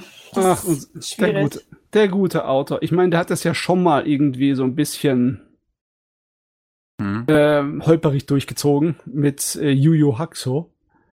War das nicht bei Yu Yu Hakusho so, dass er sich halt einfach extremst durchgezogen hat? Also, also dass, es, dass es da noch funktioniert hat? Er hat äh, gegen Ende der Serie seinen Zeichenstil ein bisschen abgeändert, wieder in dieses ähm, simplere, skizzenhafte, hm. um das dann durchzuschaffen. Aber so viel ich weiß, hat er da keine großen Pausen irgendwie zwischen gemacht. Er hat hm. innerhalb von den innerhalb von vier Jahren 19 Bände, das ist recht ja, viel. Sind, sind nicht mal vier, es sind dreieinhalb mhm. insgesamt. Ja. Also da hat er geschafft wie so ein Wahnsinniger. Und dann, da hat es irgendwie noch äh, so ein bisschen Sinn gemacht, im Sinne von wegen, oh, ich muss diese Geschwindigkeit aufrechterhalten, also muss irgendwas drunter leiden. Äh, also bin ich das. Ja. Ich meine, es ist gerade das Umgekehrte, wie du bei Berserk siehst, ne? Wo es dann immer schöner und immer feiner wird und immer länger dauert, bis ein Kapitel rauskommt. ah, da soll man aufhören, Idolmaster zu spielen. Der, der, Gag ist mittlerweile ein bisschen alt, ne? Okay. Ah, ich, Aber ja. Ja, es ist, es ist halt tragisch, dass, also sowohl bei Berserk wie halt auch bei Hunter Hunter ist das jetzt, ist das fast schon so eine Art Meme geworden, dass es halt immer so im, im Hiatus ist. Ich meine, es, es gibt eine Seite, die heißt Hiatus, äh, Hiatus. So, also, ne? wo, wo du, ich mein, wo du halt den, andere. Ja. Wo du den Hunter, Hunter Hiatus nachgucken kannst. Und halt zum Beispiel komplett 2019 kam nicht ein Kapitel. Ähm, und mittlerweile sind wir jetzt fast dabei, dass es, dass ähm, es die, die längste Pause werden könnte. Die längste Pause bisher waren halt 80 ausgesetzte Issues, jetzt sind wir bei 72. Ähm, und ich glaube, der Typ sollte halt einfach mal für fünf Jahre oder so einfach komplett Pause machen. Einfach, einfach nicht machen, einfach mal jetzt komplett sich, sich wieder gesund werden und so. Ja, einfach mal alles so. von vorne nochmal, nochmal neu ins Leben starten. Und wenn er dann noch Lust hat, kann er es weitermachen. Es ist wirklich. Ich finde halt einfach schade. Also ich finde es schade zu sehen, wenn, wenn halt die Zeichnungen und allgemein alles drunter leidet, weil ich meine, das ist ja seine Leidenschaft zu zeichnen und das sind ja halt 36 Bände jetzt bei uns. Das ist ja auch schon eine lange Zeit. Mhm. Und da hat er Herzblut reingesteckt und dann gegen Ende, wenn es dann halt so ist, ist es halt einfach total schade. Aber natürlich einfach Gesundheit geht vor, sehe ich auch so. Aber es ist halt trotzdem sehr schade. Ja, es gibt so viele Manga, die einfach ewig lange gelaufen sind und dann irgendwann mal äh, der Puste ausgegangen ist und auf der Strecke geblieben sind. Einer davon ist zum Beispiel auch Bastard, der hm. Ende der 80er angefangen hat. Irgendwann 2012 kam der letzte Band raus. Aber offiziell ist es noch nicht aufgegeben. nicht mit Nana was ähnliches auch? Oh Gott, Nana, aber da, da ja. ist sämtliche Hoffnung verloren, meiner oh, Meinung nach. Oh, okay. Was mich auch wurmt, echt ey. Äh. Was will man machen? Will ich noch lesen? Das will ich unbedingt noch lesen. Ich meine, wir, wir, sollten auf jeden Fall unsere Kleinigkeiten erwähnen. Ne? Mhm. Äh, und zwar, dass der Autor, der Togashi von Hunter Hunter, verheiratet ist mit der Autorin von Sailor Moon. Muss man auch mal ab und zu mal gesagt haben. Wieder. Oh, das wusste ich gar nicht. ja, nicht. Ja. Ja, das ist lustig. okay, Aber, das ist interessant. Ähm, es gibt ja einige solche Pärchen in der Industriewelt. Ja. Aber das ist wohl einer der bekannteren Namen. Ne? Wenn du, also die zwei sind schon ziemlich bekannte Namen. Das sind bunte Hunde, wenn man das so ansieht. Ne? Ja. Da kann man ja nur alles, alles Gute Ja. wünschen für die Zukunft, dass das irgendwie die Kurve kriegt. Ich meine, wenn man solchen Namen ist, dann denke ich mir doch immer, sollte man doch einfach hier einen auf Diva machen und sagen, so, ich werde jetzt jede zwei Monate einen verdammten Band, äh, ein verdammtes Kapitel äh, veröffentlichen und da habt ihr, ne?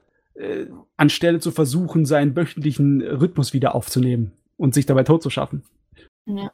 Er, er hätte es auch wahrscheinlich nicht nötig. Ich meine, Hunter Hunter ist so eine große Marke, der hat wahrscheinlich genug Geld damit gemacht, um halt erstmal ein, ein paar Jahre von leben zu können. Ähm, der Haushalt, ja, aus Takeuchi Naoko okay, ja, wenn man auch noch Togashi, bedenkt, wie viel Geld seine Frau gemacht hat, dann ja. die müssen nicht arbeiten gehen. Das stimmt. Oh Mann. Gut, äh, wollen wir mal einen anderen Manga besprechen? Äh, wir haben, machen das im Podcast mittlerweile so in letzter Zeit, dass wir versuchen, ähm, ein bisschen durchzuwechseln. Also nicht, dass einer alle seine Manga, beziehungsweise halt normalerweise Anime vorstellt ähm, und da halt so ein großer Monolog quasi von einem entsteht, ähm, sondern dass wir versuchen, das jetzt ein bisschen äh, abzuwechseln, dass ähm, immer mal jemand anderes dran ist, damit man immer mal wieder ähm, eine kurze Pause hat, wenn man gerade nicht dran ist.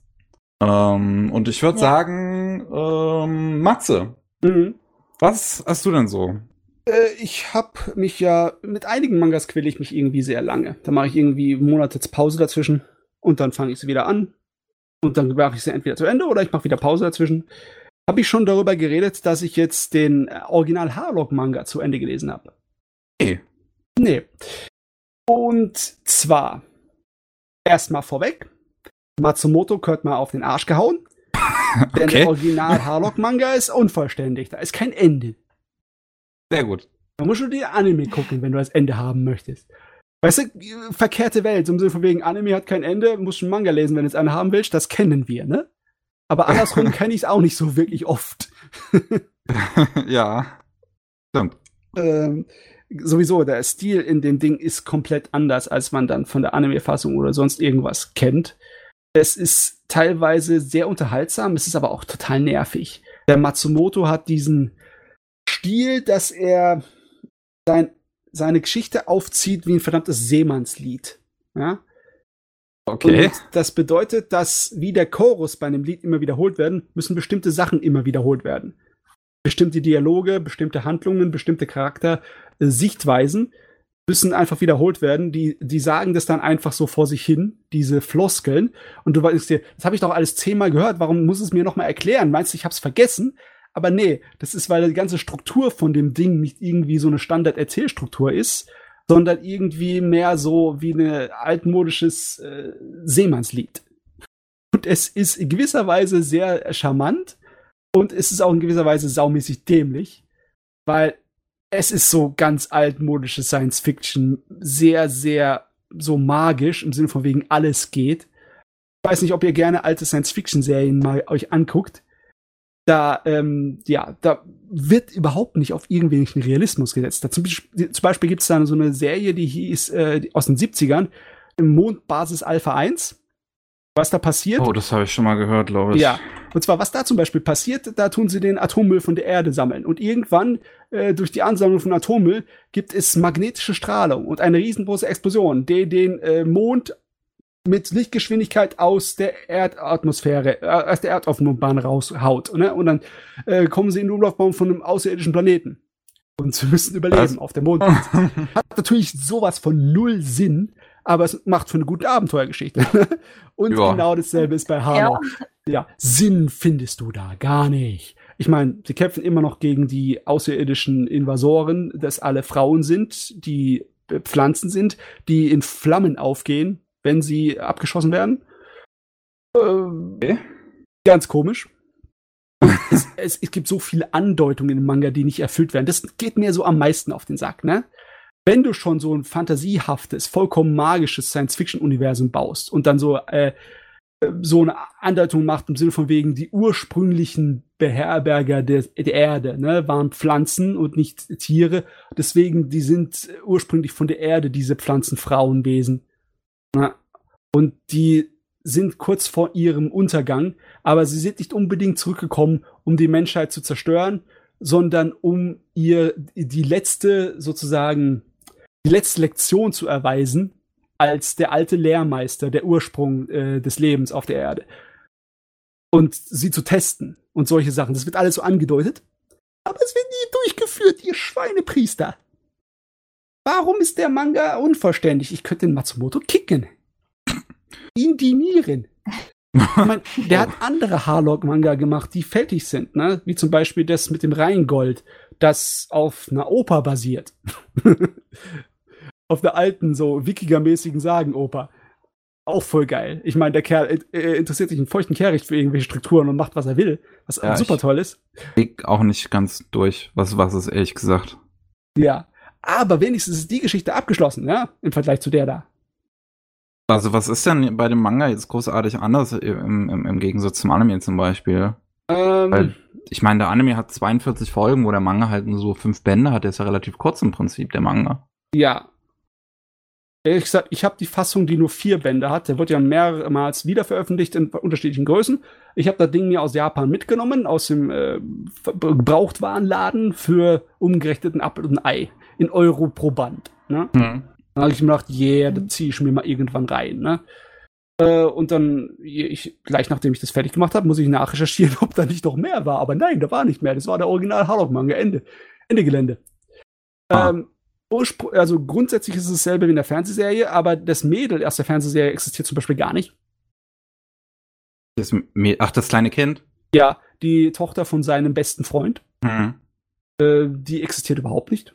Es ist eigentlich nur, äh, man äh, sammelt den Daiba, den Sohn des, von diesem einen Professor, der von den Masonen, von den Außerirdischen ermordet wird, sammelt man auf und dann geht man raus, um äh, die, die Masonen aufzuspüren und sie abzuwehren und ihren Plot gegen die Erde aufzudecken. Und ja, das ist äh, im großen Teil der ganze Manga. Und am besten ist es immer noch, wenn Matsumoto tragische Geschichten über Söldner schreibt. Das meiner Meinung nach ist er immer noch das Beste darin. Hat er auch bei seinen Zweiten Weltkriegsmangas immer noch am besten gemacht. Ne? Wenn du dann Masonenkrieger hast, Masonensöldner, die so richtig tapfer sind und ehrenvoll und die einen knallharten eigenen äh, Kodex befolgen, persönlichen Kodex, äh, und die dann mit denen interagieren, ne? Und dann so Respekt unter Feinden sich aufbaut und es trotzdem tragisch endet. Das sind coole Geschichten, aber ähm, wenn es kein Ende hat, was habe ich denn davon? Pff. Äh, Das Einzige, Hm. was ich noch sagen kann, echt, ist das äh, zeichnerisch ist es toll, den Manga zu lesen. Ich weiß nicht warum, aber der Kerl hat eine Art und Weise, mit Schwarz umzugehen, die toll ist. Dunkelheit des Weltalls. Eigentlich müsst du dir nicht unbedingt vorstellen, dass das auf Papier so toll rüberkommt, aber es funktioniert irgendwie. Es funktioniert irgendwie besonders, weil es auf Papier ist. Diese leicht reflektierende schwarze Druckfarbe, mit der das Ding so vollgestopft ist. Und das Papier muss halt dick genug sein, um das zu halten, weil so viel in Mhm. dem ganzen Comics ist schwarz, weil halt im Weltall. Ja, stimmt. Ich guck's mir gerade an. Die meisten Hintergründe sind komplett schwarz. Das ist irgendwie äh, ein komisches Gefühl, das zu lesen dabei. Und äh, es ist ja so viel schwarz drauf, dass du immer noch die Tinte riechen kannst, wenn du da durch, durchblätterst. okay. Und es ist ein Erlebnis, dass ich jetzt zum Beispiel digital glaube, dass es nicht so gut rüberkommt. Mhm. Es ist optisch klasse. Okay, Charakterdesign muss man halt lieben, ist halt Matsumoto. Aber äh, vom mechanischen Design, von den Raumschiffen und all dem, das ist so tolle, Ja, altmodische Science Fiction. Das, das ist fein. boah. Ja. Ja, ich sehe gerade ein bisschen was halt von dem Inneren vom Raumschiff auch und das da einfach alles an, an Bildschirm und Knöpfen und sonst was ist. Oh ja, der übertreibt maßlos. Ist Hammer, wunderbar. Ja. Also wirklich äh, optisch toll, auch schöne äh, Farbseiten drin, die richtig beeindruckend sind. Äh, inhaltlich äh, äußerst ungewöhnlich, aber kein Ende. Und das ist für mich echt ganz schlimm. Ja, das ist schade. So viel dazu. Alles klar, dann hau ich auch noch mal einen raus und dann können wir eine Pause machen. Jo. Und äh, ich fange auch mal, bis, mal mit ein bisschen was Älterem an. Mhm. Da habe ich jemanden über Twitter äh, dankenswerterweise äh, Azumanga Daioh abkaufen können. Uh, ähm, und es ist tatsächlich das erste Mal, dass ich einen Vorkammer-Manga gelesen habe. Ähm, ich äh, wusste, also ich, hab's, ich, ich, ich war halt etwas, äh, ich war mir nicht ganz sicher, ob mir quasi dieses Stil so gefallen würde. Ähm, aber da ich mich sonst mit, ich sag mal, normalen Manga auch äh, teilweise schwer tun kann, ähm, die, hm. die ganzen, gerade in Action-Serien, die, die, die Panel richtig zu lesen, ähm, ist das schon ganz schön, das so strukturiert zu haben, sag ich mal. ähm, und ich, ich muss auch sagen, es hat mir sehr gut gefallen. Das ist, ähm, es ist sehr witzig. Es funktioniert. Also, also, also man merkt äh, gar nicht, dass das Ding irgendwie ähm, Anfang der 2000er lief, so, weil es halt äh, komplett zeitloser Humor ist. Das Einzige da drin, was man wahrscheinlich heutzutage nicht mehr machen würde, ist der pädophile Lehrer. Das ist halt, der ist halt grenzwertig. Äh, okay, ja. Aber er war so, es war so eine alberne Karikatur. Ich meine, das konnten wir damals auch nicht ernst nehmen. Äh, mir, äh, ich hab's nicht gemocht, wenn er da war. Aber ansonsten ähm, hat's mir sehr gefallen. Gerade Osaka ist mein Spirit Animal. Einfach, Osaka ist toll. Osaka ist halt so die Definition von No Thoughts, Head Empty. Und das finde ich großartig. Äh. Einfach ja, das, das sind wirklich, das sind so viele tolle Gags drin in dem Ding. Ähm, also teilweise habe ich hier wirklich laut gelacht. Ich mag auch diese ganze Prämisse äh, mit, mit Chio, die als Zehnjährige da halt schon in dieser ähm, Klasse drin ist. Äh, und besonders mag ich auch die Lehrerin der Klasse mit ihrer sehr negativen Einstellung.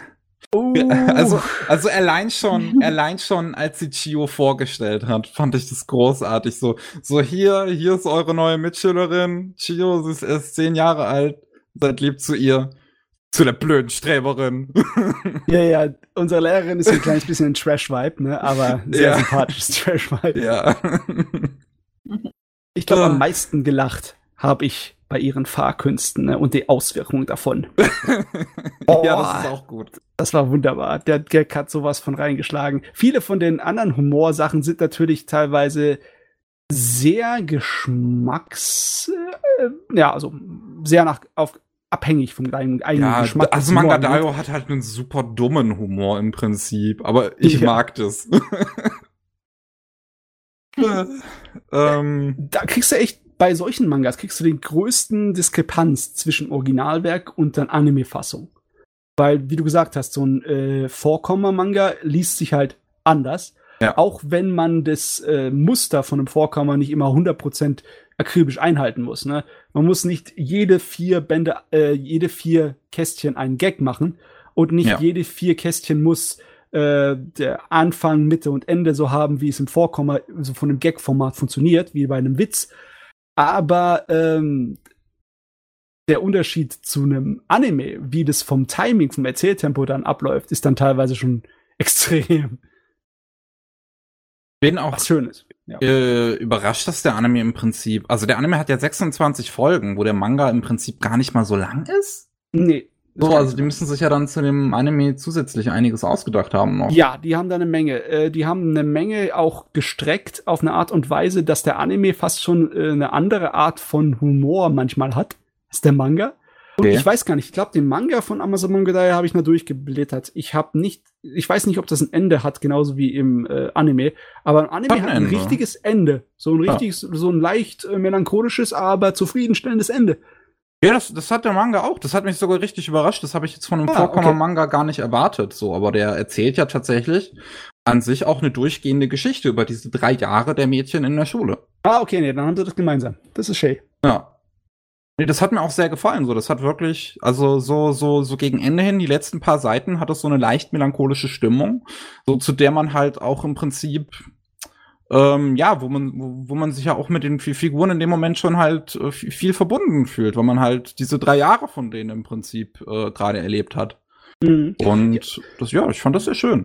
Sag mal, wenn ich mir so richtig überlege, ich habe nicht einen einzigen in Deutschland veröffentlichten 4-Manga bei mir im Regal stehen. ähm, Mel, hast du mehr von diesen 4-Dingern bei dir stehen oder? Das gar nicht meins. Gar nicht deins? Das ist wirklich gar nicht meins. Nee, nee. Haben wir doch was gefunden, was gar nicht deins ist.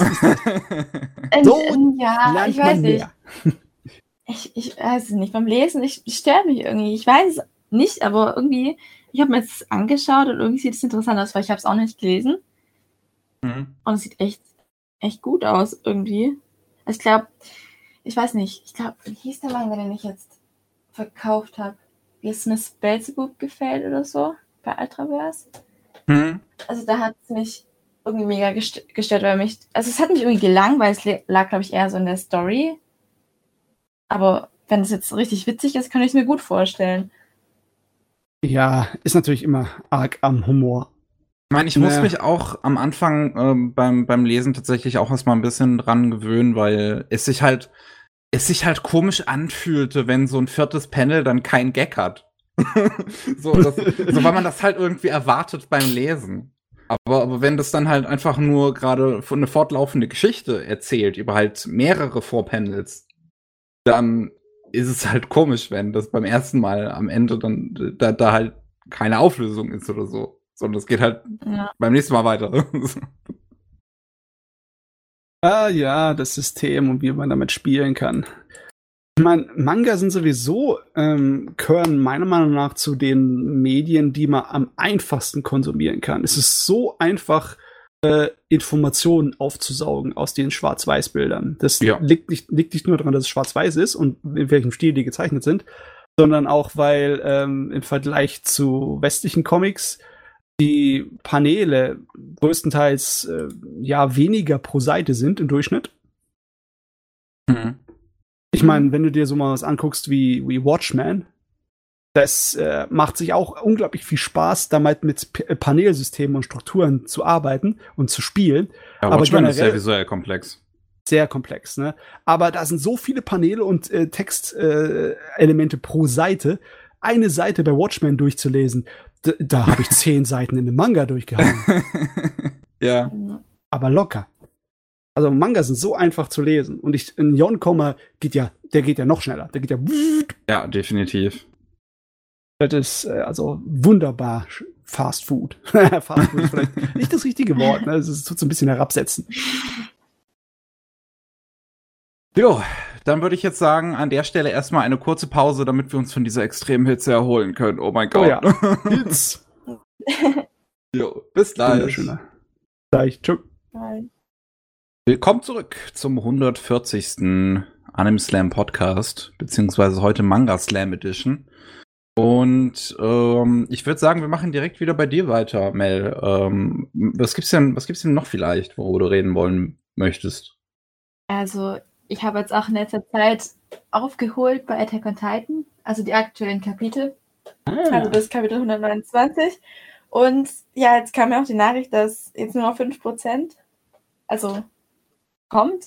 Also das sind nur noch so, so sechs, sieben, acht Kapitel. Also sagen die Leute. Und da bin ich halt auch sehr gespannt. Da, keine Ahnung, Attack on Titan hat mich jetzt halt schon wirklich von Anfang an irgendwie begleitet. Ich glaube, 2014 habe ich es immer in den Läden gekauft, also ganz aktuell.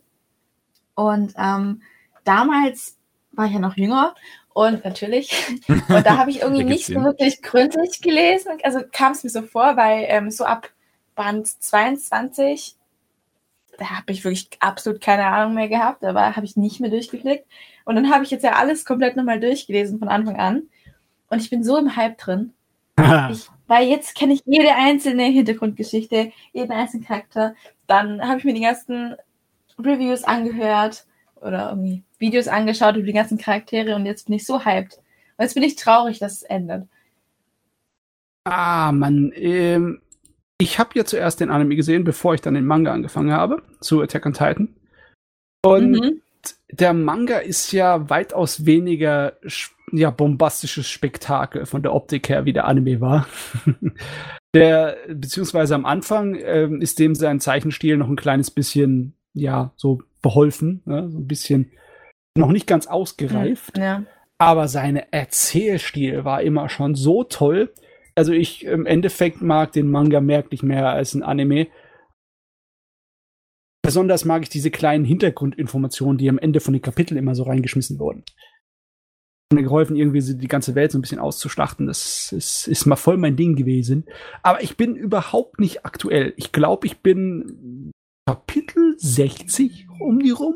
Ich glaube, ich habe so. Du hast noch was vor dir. Ja, Ähm, ich, hab, ich weiß nicht, ich, vielleicht habe ich irgendwie unterschwellig mir vorgenommen, das Ding mal zu lesen, wenn es zu Ende ist. Was ja bald ist, ne? Ja. Also es wird halt wirklich kompliziert. Am Anfang, das hat man einfach im Kopf. Ich habe den Anime auch gesehen natürlich. Ähm, aber ich weiß es nicht. Irgendwie, mir gefällt der Manga auch besser.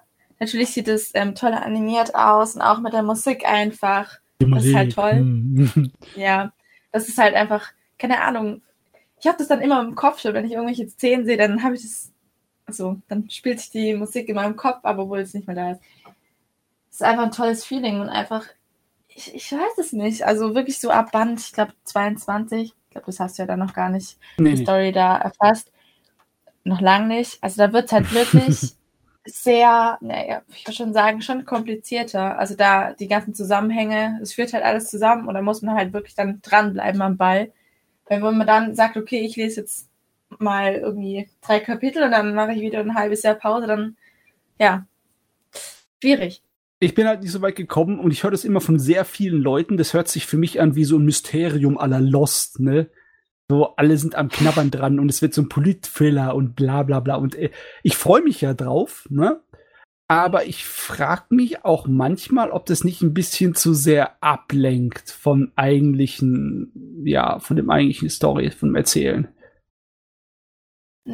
Also, das könnte man sich jetzt so denken, aber es ist einfach, ich weiß nicht, das ist großartig gemacht worden. Also ich finde es echt toll. Also ich muss ja sagen, ich habe es ja wie gesagt am Stück, Stück gelesen einfach dieser Übergang auch, wie das alles gemacht worden ist, das hat halt wirklich Sinn ergeben. So Sachen, die damals im Manga waren, keine Ahnung, Band 4 oder Band 5, dann, das hat, dann wurde darauf zurückgegriffen. Und dann hast du gemerkt, so, aha, ach, deshalb war das so.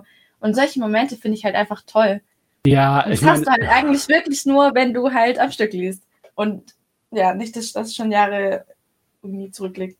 Genau aus dem Grunde äh, habe ich bei One Piece mir sowas angewöhnt, dass ich immer so zwei Jahre warte, bevor ich dann äh, hier massenweise Bände in mich reinstopfe. So meistens warte ich, bis schon so zehn Bände noch mal weitergezeichnet wurden, bevor ich mir das reinhaue. Mhm. Weil irgendwie bei One Piece habe ich auch das Gefühl, der Kerl hat seine Notizen sehr gut geordnet, weil, weil der greift auch immer auf viel zurück, was er vorher vorgebaut hat. Ne? Und manchmal finde ich das sehr beeindruckend, dass so Leute, die so regelmäßig wöchentlich oder monatlich so eine Manga-Kapitel raushauen, dass die da schaffen, das im Endeffekt so zu machen, dass man das später am Stück durchliest, dass es wunderbar funktioniert von Erzählgeschwindigkeit und von der Art und Weise, wie wann was ähm, veröffentlicht wird oder dem, dem Leser klar gemacht wird. Das ist teilweise ist es voll geil. Am genialsten fand ich das immer noch bei Monster. Ja, hm. also bei Monster bin ich erstmal beim 2. oh, also da, da ist noch einiges vor dir. Ja, ich freue mich. Oh, Aber das hat auch, das hat auch so Elemente im Sinne von wegen, dass du bemerkst, wie sehr gut durchdacht die ganze Struktur von der Geschichte ist. Das ist, das ist immer sehr schön. Das ist immer etwas, was beim Manga voll geil ist, wenn es richtig gemacht ist. Monster ist auch gerade so ein Release, so ein aktueller Release in Deutschland, den ich sehr gerne sammeln wollen würde. Aber ich sammle schon genug andere. Ach so, ja, okay. Ja, ich meine, ja, komplett sind es halt 18 Bände. So wenig sind es nicht, oder? Oder sind es 18? Ich glaube, also der deutsche Release gerade sind, glaube ich, immer zwei in einem. Ah, okay. Ja, zwei in eins, ja. Halt auch teuer. Also, was heißt, ja, ich weiß ja. 20 Euro pro Band. Ja, ich glaube, es, es, sind auf jeden Fall teurer. Ja, wenn du dann halt die ganze Serie haben möchtest, dann kommt da schon einiges an Geld zusammen, ne? Mhm.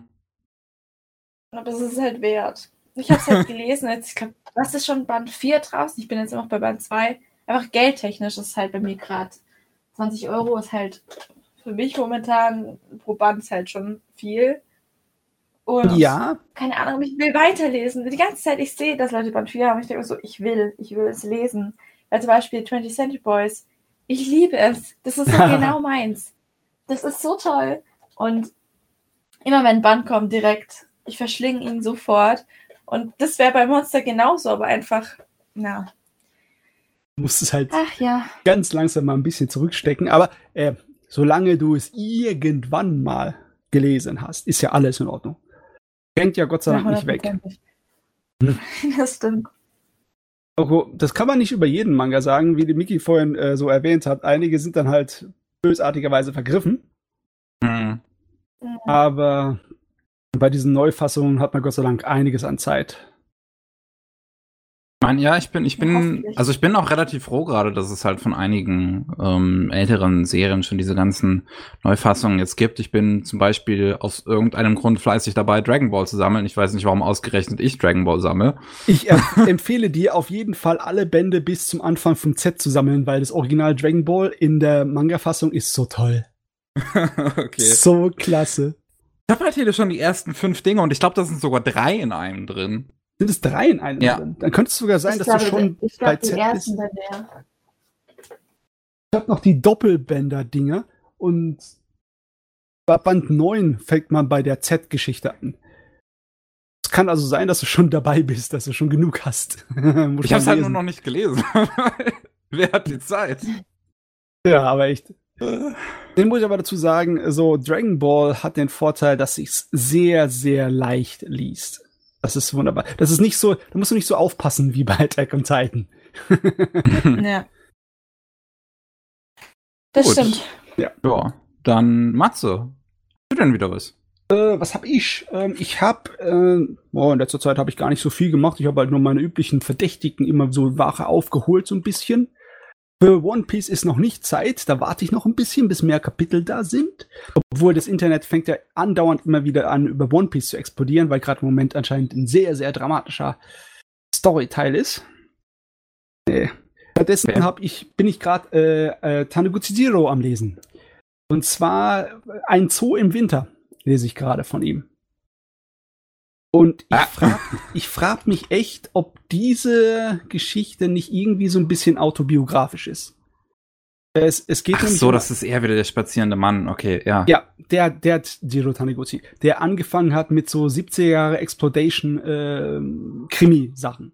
Der hat Mhm. dann wirklich, der hat dann wirklich angefangen mit Mangas, wo die Hauptcharaktere so die richtig harten Jungs sind.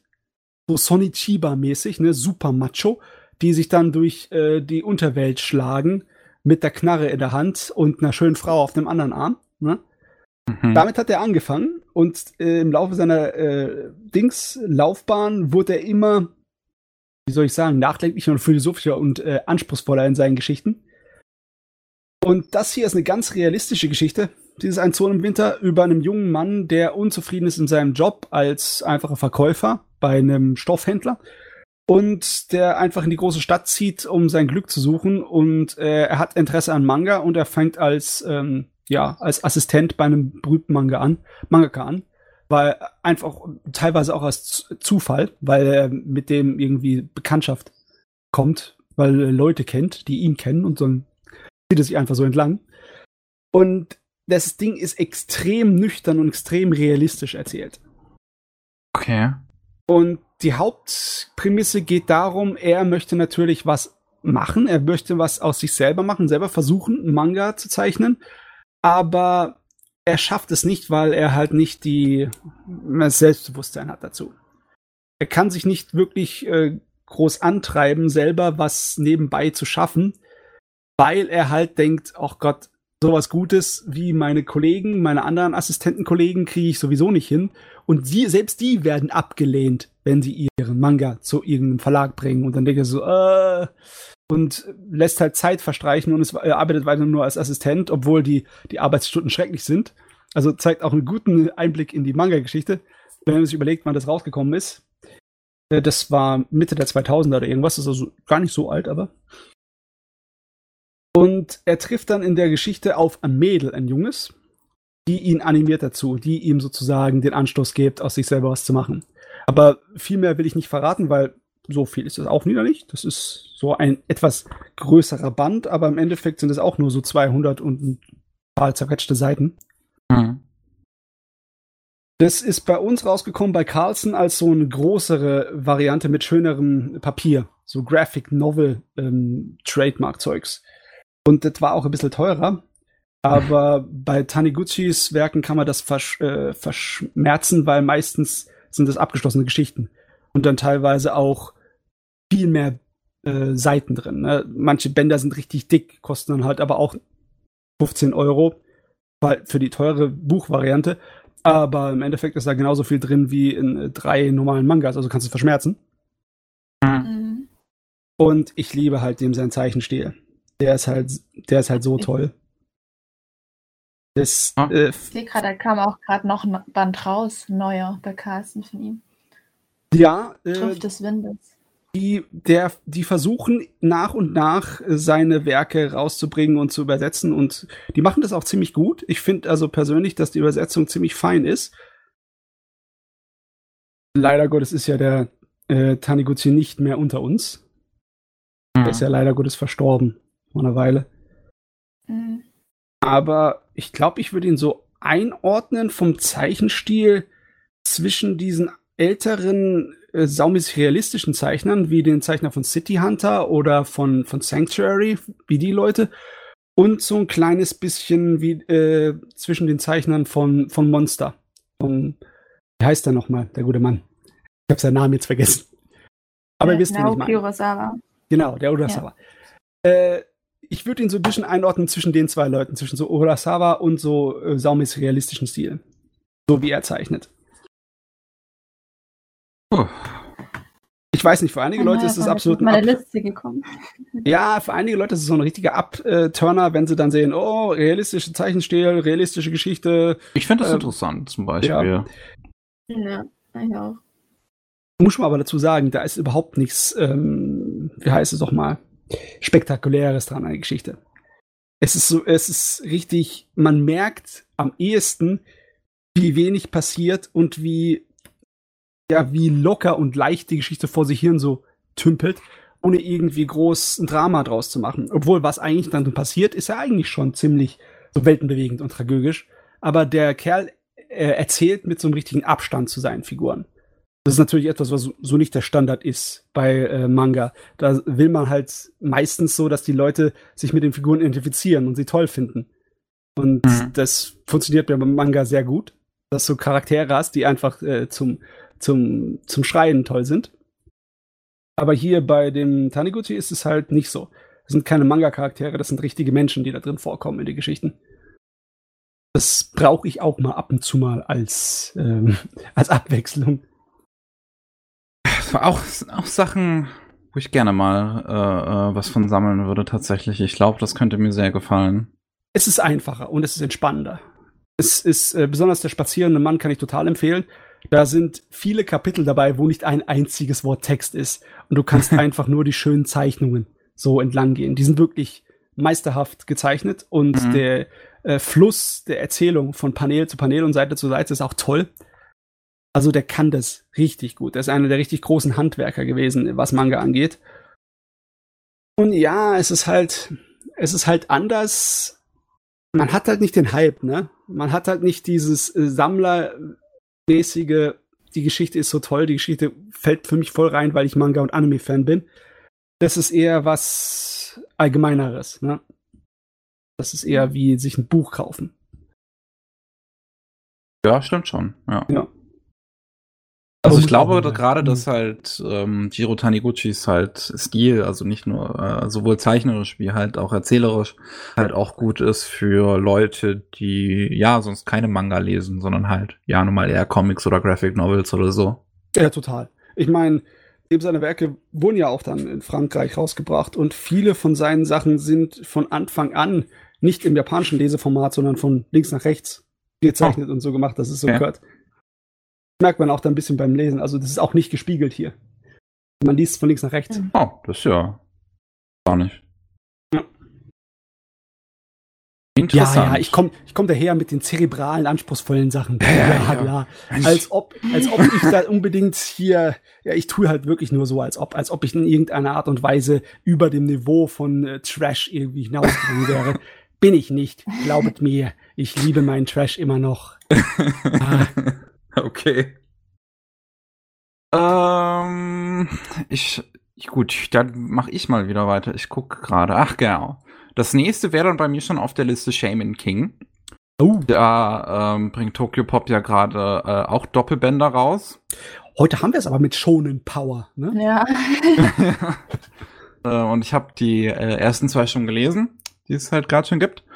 Und also bisher muss ich sagen, auch ähm, gefällt es mir relativ gut. Ich habe so den Manga halt noch nie äh, vorher gelesen. Ähm, aber gerade hatte ich halt, also seitdem Jojo hier mal den, den aktuellen Manga von, von Hiroyuki vorgestellt hat, so dieses, ja. ähm, die Samurai, diese Neko Gahara, so die Samurai-Katzen. Ja, ja, ja, ja, ich kann mich erinnern. habe ich, hab ich wieder so, so, so ein bisschen Bock bekommen, äh, Zeug von ihm zu lesen, gerade weil ich halt sein Character-Design ziemlich gut finde. Also auch die ganzen Figuren in Shaman King, finde ich, sehen ziemlich gut aus. Auch allein Jo, also ähm, vom Protagonisten, das Character Design mag ich schon sehr gerne. Ich finde es auch sehr lustig, dass er selbst in seiner ähm, in, in, in, in, äh, in Flashback-Sequenzen, wo er, wo er vier ist, so dass das gleiche Design im Prinzip hat. So halt auch schon mit Kopfhörern auf. ja, äh, cool. Ja, ich weiß nicht. Äh, man kann schon sagen, dass es ein bisschen eigenständig, ein bisschen einzigartig ist, sein Design. Ne? Ich wüsste jetzt nicht ja. so massenweise viele Leute, die exakt dasselbe haben. Obwohl in den 90ern gab es wahrscheinlich mehr Leute mit solchen Haaren. Ich glaube, also ich glaube, das, das ist schon sehr 90er-Stil irgendwo, weil ja. es ist halt sehr kantig. Ja. Aber ich mag das irgendwie. Es hat so, was, ja. Ja, diese ganzen Spitzen und das alles, was das hat. Ähm, ja, so, so über einen, über halt einen ähm, Anime, äh, über einen Manga zu reden, den ich halt noch nicht komplett gelesen habe, finde ich, ist immer ein bisschen schwierig zu beurteilen. Ich meine, mit im Prinzip vier Bänden, halt zwei Doppelbänden, habe ich schon einiges ja. jetzt gelesen. Ja, ähm, du hast auf jeden Fall einen ersten Eindruck, ne? Ja. Den kannst du mal einen Vergleich zum Anime zum Beispiel auch so machen, so da müsste ich Erinnerungen haben. Wie gesagt, ich habe ein bisschen Nostalgiegefühl so für okay. den Anime, aber ehrlich gesagt erinnere ich mich an gar nichts. Ah, okay. Ähm, und also, also ich weiß nicht, ich habe noch schon die deutschen Stimmen, habe ich noch irgendwie tatsächlich im Kopf. Und wenn ich halt den Manga lese, so dann, dann lese ich die halt auch mit den deutschen Stimmen so in meinem Kopf. Das finde ich ganz lustig. ähm, das ist hängen geblieben. Ja. äh, und ansonsten, ich meine, die Story ist halt am Anfang jetzt auch noch nicht so interessant, muss man halt einfach mal sagen. Es fängt so, so sehr schon klischee-typisch an. Es geht halt so in Richtung ersten, äh, ähm, wie sagt man, ersten Tournament-Arc. Ähm, und äh, persönlich bin ich halt jetzt kein so großer Fan ne, von, von, von Shonen und Tournaments Arc, Tournament Arcs eigentlich. Ich finde, die Figuren sind halt hier einfach sehr sympathisch. Ich mag halt Hauptfiguren, die, um das jetzt mal ganz grob zu sagen, keine Fix geben. so, so Jo ist halt einfach der gechillteste Mensch auf Erden. Und ich mag so Figuren. finde es irgendwie ich finde es schon, ich finde es halt irgendwie so, so, sympathisch, wenn die ähm, Hautfiguren äh, eher lässiger sind, als wenn du jetzt so einen schon Protagonisten hast wie Ehren, der halt die ganze Zeit rumbrüllt. Ja, äh, ja. Ich meine, viele schon Protagonisten, viele. Äh, ja, Naruto brüllt auch die ganze Zeit, also. Nee, nee, ich meine nur, es gibt eine ganze Menge erfolgreiche schon Pro äh, Protagonisten, die ungefähr in dieses Schema fallen so, so von bisschen lässig bis zu Rebell. Mhm. Aber, na klar, manchmal ist auch der, der Teenager sehr beliebt. Ja. Leider viel zu oft. Ähm, wie ist es denn bei dem? Mit wem würdest du den vergleichen? Jetzt, ich meine, wie wäre es zum Beispiel mit, mit dem Ruffy aus One Piece? Der ist ja auch eher so ein, ein lässiger, aber lässig im Sinne von wegen fast schon ein bisschen dumm. Von One Piece ehrlich gesagt nicht so viel gelesen. Ja, er, ich weiß nicht. Ruffy. Ruffy ist halt der Sorte von Charakter, der ist lässig und äh, macht alles so, wie mir es gefällt. Mhm. Wirkt simpel und dämlich, aber hinten dran verbirgt sich halt dann schon äh, viel Tiefgang. Und ja, das funktioniert ganz gut. Besonders, mhm. weil 99% der Zeit ist er am Rumalbern und ähm, halt lässig sein. Und wenn es dann äh, hart auf hart kommt, dann ist der Kontrast ist halt auch sehr unterhaltsam. Hat der, hat der Charakter hier auch so, so einen Kontrastmoment? Also er kriegt am Anfang schon einen Kontrastmoment, wobei der dann halt wieder mit so einer gewissen Lässigkeit, ähm, ich sag mal, ähm, begründet wird. Okay. Sagen. Du hast halt im Prinzip, seine Motivation ist halt, er will halt der namensgebende Shaman King werden. Mhm. Und ähm, seine, seine Motivation dazu ist im Prinzip, dass er danach nie wieder irgendwas tun muss. Ich will ausgesorgt haben. Jawohl. ja. also ich will halt Scha Schamanenkönig werden, damit ich halt danach ein gechilltes Leben leben kann. Während du dann halt, äh, während er dann halt gegen ganz andere Figuren antritt, die halt da wesentlich äh, tiefgehendere Aspekte haben. Ich meine, Jo nimmt das im Prinzip, der, der, der, der nimmt das ernst, der will wirklich ein lästiges Leben haben. so, also. ähm, Junge, das hast du vielleicht nicht genau durchdacht. Was für unglaubliche Mühen du da auf dich nimmst, um ein lässiges Leben zu haben, das hättest du auch anders haben können. ja, ich, ich meine, es, ich, es ist ganz witzig. Ich, ich finde es halt auch, also ich, ich finde es hier halt auch interessant, dass halt relativ früh im Prinzip so ähm, mit Anna äh, so ein weibliches Gegenstück bekommt, was ihm direkt äh, ähm, halt direkt so, so ein, so ein, so ein Love Interest bekommt, was auch irgendwo gegenseitig die Liebe schon fast erwidert wird. Ich meine, die beiden sind bereits vermählt. Okay. Ähm, von Anfang an in der Serie. Und ähm, Anna will halt, ähm, Annas Motivation ist es halt, die Frau des Sch Schamanenkönigs zu werden. Deswegen will sie halt, dass er unbedingt Schamanenkönig wird.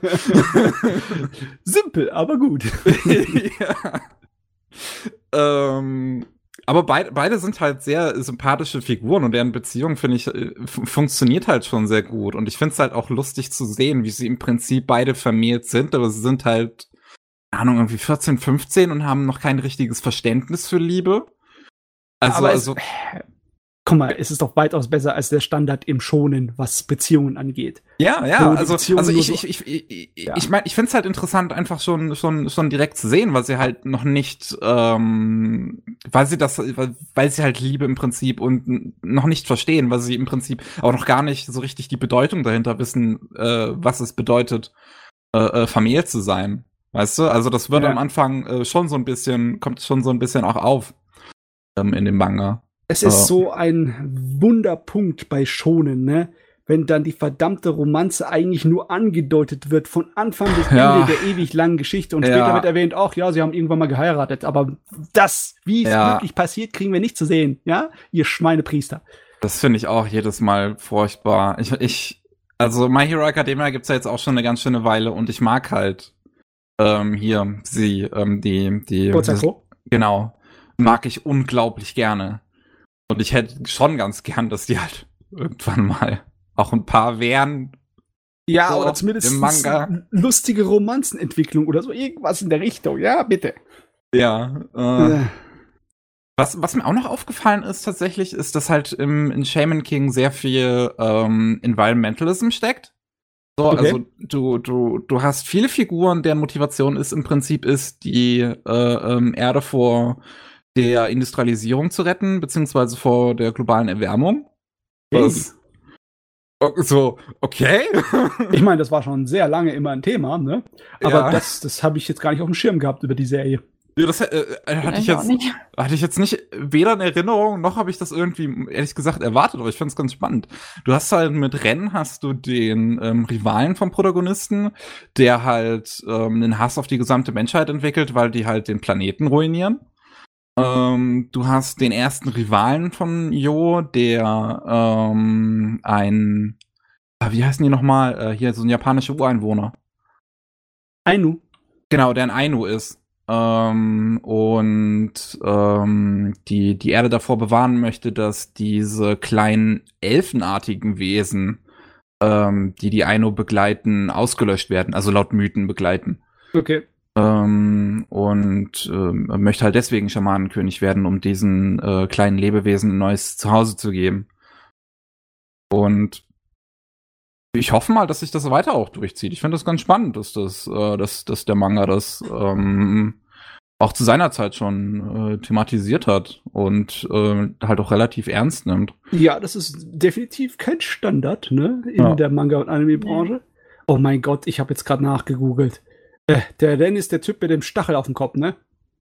Ähm, mit dem Stachel auf dem Kopf, einen Moment. Das ist, das ist ein Haar, oder? Das ist ein Haar, der Stachel da. Ja. Ja, ja. oh mein Gott. Dann kannst du jemanden aufspießen, Torben, du hingucken.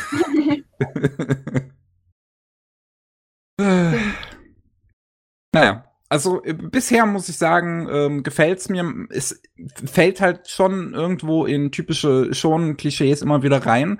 Aber ich finde, es schafft's auch gut genug in einigen Aspekten halt immer wieder rauszustechen. Mit halt Mhm. wirklich gut, gut gemeinten ähm, Charaktermotivationen. Also von den Nebenfiguren zumindest meistens, weil halt, wie gesagt, die Protagonisten waren halt im Prinzip bei Fun und Chillen. ähm, ja, und einfach halt die Zeichnung. Ich finde wirklich, das Ding sieht einfach sehr, sehr schön aus. Das hat man Jo. gern. Irgendwie, du hast mir jetzt schon Appetit gemacht auf die neue Anime-Machung. Ja, also ich bin echt gespannt, ähm, wie sie es umsetzen, also wie sie es ein- zum einen visuell umsetzen, weil der alte Anime hatte das eigentlich durch seinen Stil recht gut ähm, rüberbringen können. Ähm, und ich bin tatsächlich auch gespannt, wie lang der Anime dann wird, weil wie, der will halt die gesamten 32 Bände äh, in Anime-Form dann bringen. Oh, es ist immer schön, wenn sie was Abgeschlossenes sich schnappen, besonders bei Schonen. Die Ja. Vorstellung, ein Schonen, der schön gerafft ist, ne? Und ah, das ist, das macht mich auf jeden Fall happy, die Idee. Ja. Aber das wäre es dann auch in dem Punkt schon wieder von meiner Seite gewesen. Mel, was hättest du denn als nächstes? Also ich habe einen Boys Love, nämlich Koi Monogatari, und ich habe gesehen, dass du den auch heute auch gepostet hast. Ja. ich, dass ha- also ich habe den ähm, heute gekauft, ähm, als ich unterwegs war. Ich habe ihn aber noch nicht gelesen. Aber als ich gesehen habe, dass er tatsächlich das Thema Homosexualität doch ernster behandelnd, ähm, behandeln sollte, zumindest klang es so, ähm, war ich schon ganz neugierig. Und ich muss echt sagen, also richtig, richtig gut. Weil bei Boys Love hatte ich immer das Problem, wenn das war mir nicht zu, also wenn es nicht zu Tiefe hat, dann ist es nichts für mich. Wenn es so direkt auf der ersten Seite, ja, jetzt haben die was miteinander und direkt Liebe oder gar keine Liebe und du hast keinen Sinn dahinter. Also es ist ja oftmals so und das, damit kann ich nichts anfangen. Und da ist es halt wirklich mal, du siehst einen Sinn dahinter. Also die Mangaka hat halt wirklich so das Ziel, dass du halt daraus was lernen kannst, was mitnehmen kannst, die halt auch Gedanken machst, weil da geht's halt eher so um das Coming Out letztendlich.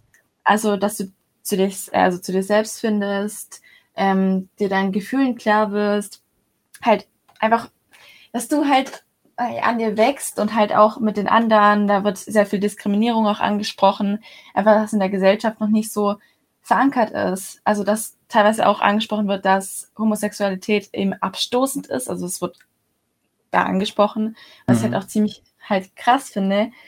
Halt auch, wie schwer das ist, halt, ja, vielleicht jemandem das anzuvertrauen, dass man, ähm, ja, homosexuell ist oder eben auf das gleiche Geschlecht steht. Und es ist richtig gut gemacht. Und der Protagonist, was ich so toll finde, der ist halt so ein Mensch, der noch nicht so diese Toleranz hat und nicht tolerant ist. Und er lernt halt, er lernt halt diesen Menschen kennen und ja, macht es dann halt auch immer mehr Gedanken und wandelt sich halt auch und hat halt eine andere Sichtweise langsam. Und es geht halt langsam voran und das finde ich so toll, also großartig. ja, das hört sich definitiv nach was anderem an als das Standard-Köder-Material, ne? Äh, ja. Mit dem einen äh, aggressiven Liebespartner und dem anderen, der immer von ihm kurz davor steht, zu vernascht zu werden. Wo einfach nur Fanservice im Endeffekt ist für die ganzen Fujoshis. ja. Äh, Also, also, auch der Zeichenstil ist wunderschön. Also finde ich, er ist anders. Also ich finde, es sieht echt, echt toll aus. Und auch beim Lesen, also dieser, der Lesefluss war auch echt toll. Und ja, ich wünschte, es wären mehr Bände, weil ich einfach das Thema halt auch mega wichtig finde.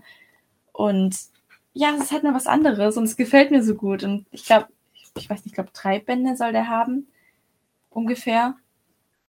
Also Ja. auch nicht so lang. Schade, schade. Ja, ja, das sieht aber so aus wie so ähm, Erwachsene-Stil für Jose-Genre, also an ältere Ladies gerichtet. Ja. Und ja, so ich generell sind die meisten von diesen eher ähm, ernsthaften erwachsenen Dingern, die haben nicht so eine ewig lange Laufzeit. hm. Ehrlich gesagt, ich bin ja persönlich jemand, der ist ganz froh, wenn der Manga ein Ende im Sicht hat. Aber drei Bände, ja. drei Bände könnten sogar ein bisschen wenig sein, rein theoretisch, ne? Hm. ja. Wer bist du zur blauen Stunde hat ja auch noch vier Bände. Mhm. Ich finde es auch tatsächlich, auch also.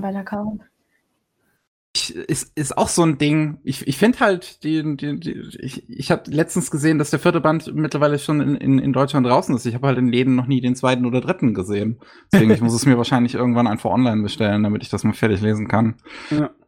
Ähm, aber ich, ich finde es auch gerade tatsächlich interessant, weil, ähm, also zumindest von dem, was ich bisher in Anime-Form gesehen und in Manga-Form gelesen habe, ist, äh, äh, habe ich selten ähm, äh, halt das Thema auch der Diskriminierung da drin wirklich, äh, ähm, ich sag mal, behandelt gesehen. Ich, in Wer bist du zur blauen Stunde ist es halt so, so äh, ähm, noch mit drin. Ähm, aber sonst fällt mir jetzt kein wirkliches Beispiel ein. In Given ist es mal in einem Nebensatz so gefühlt drin. Ähm, und sonst hat man in Anime und Manga halt oft eher Welten, in denen Homophobie nicht existiert gefühlt. Und ich meine, ja. ich fände es ganz positiv, wenn die Welt so wäre. So. Ja. Also ich kriege ja die gesamte Manga-Szene von dem Boys nur am Rande mit, weil ich das selber nicht lese, aber man kriegt schon so den Eindruck, dass die Szene, der Bereich so ein bisschen am leicht am Erwachsenwerden ist und von den ähm, bisschen so Spektakel- und Trash-Geschichten und Fanservice-Sachen davor ein bisschen abgeht. Also zumindest sich weiterentwickelt und es mehr nebenbei gibt. Mhm. Bin mir ziemlich sicher, dass die meistverkauften Dinger da in dem Bereich immer noch so ein bisschen Trash- und Service-Dinger sind, ne? Ja, definitiv. Ja. Also, wenn wir schon beim Thema Boys Love sind, möchte ich tatsächlich ähm, einmal, einmal kurz vorwegnehmen, Matze. Tut mir leid, mhm. ich möchte mich kurz vorschummeln. Ja, schummeln, ich habe sowieso nichts mehr. ähm, denn ich habe jetzt äh, Sotskyosei gelesen.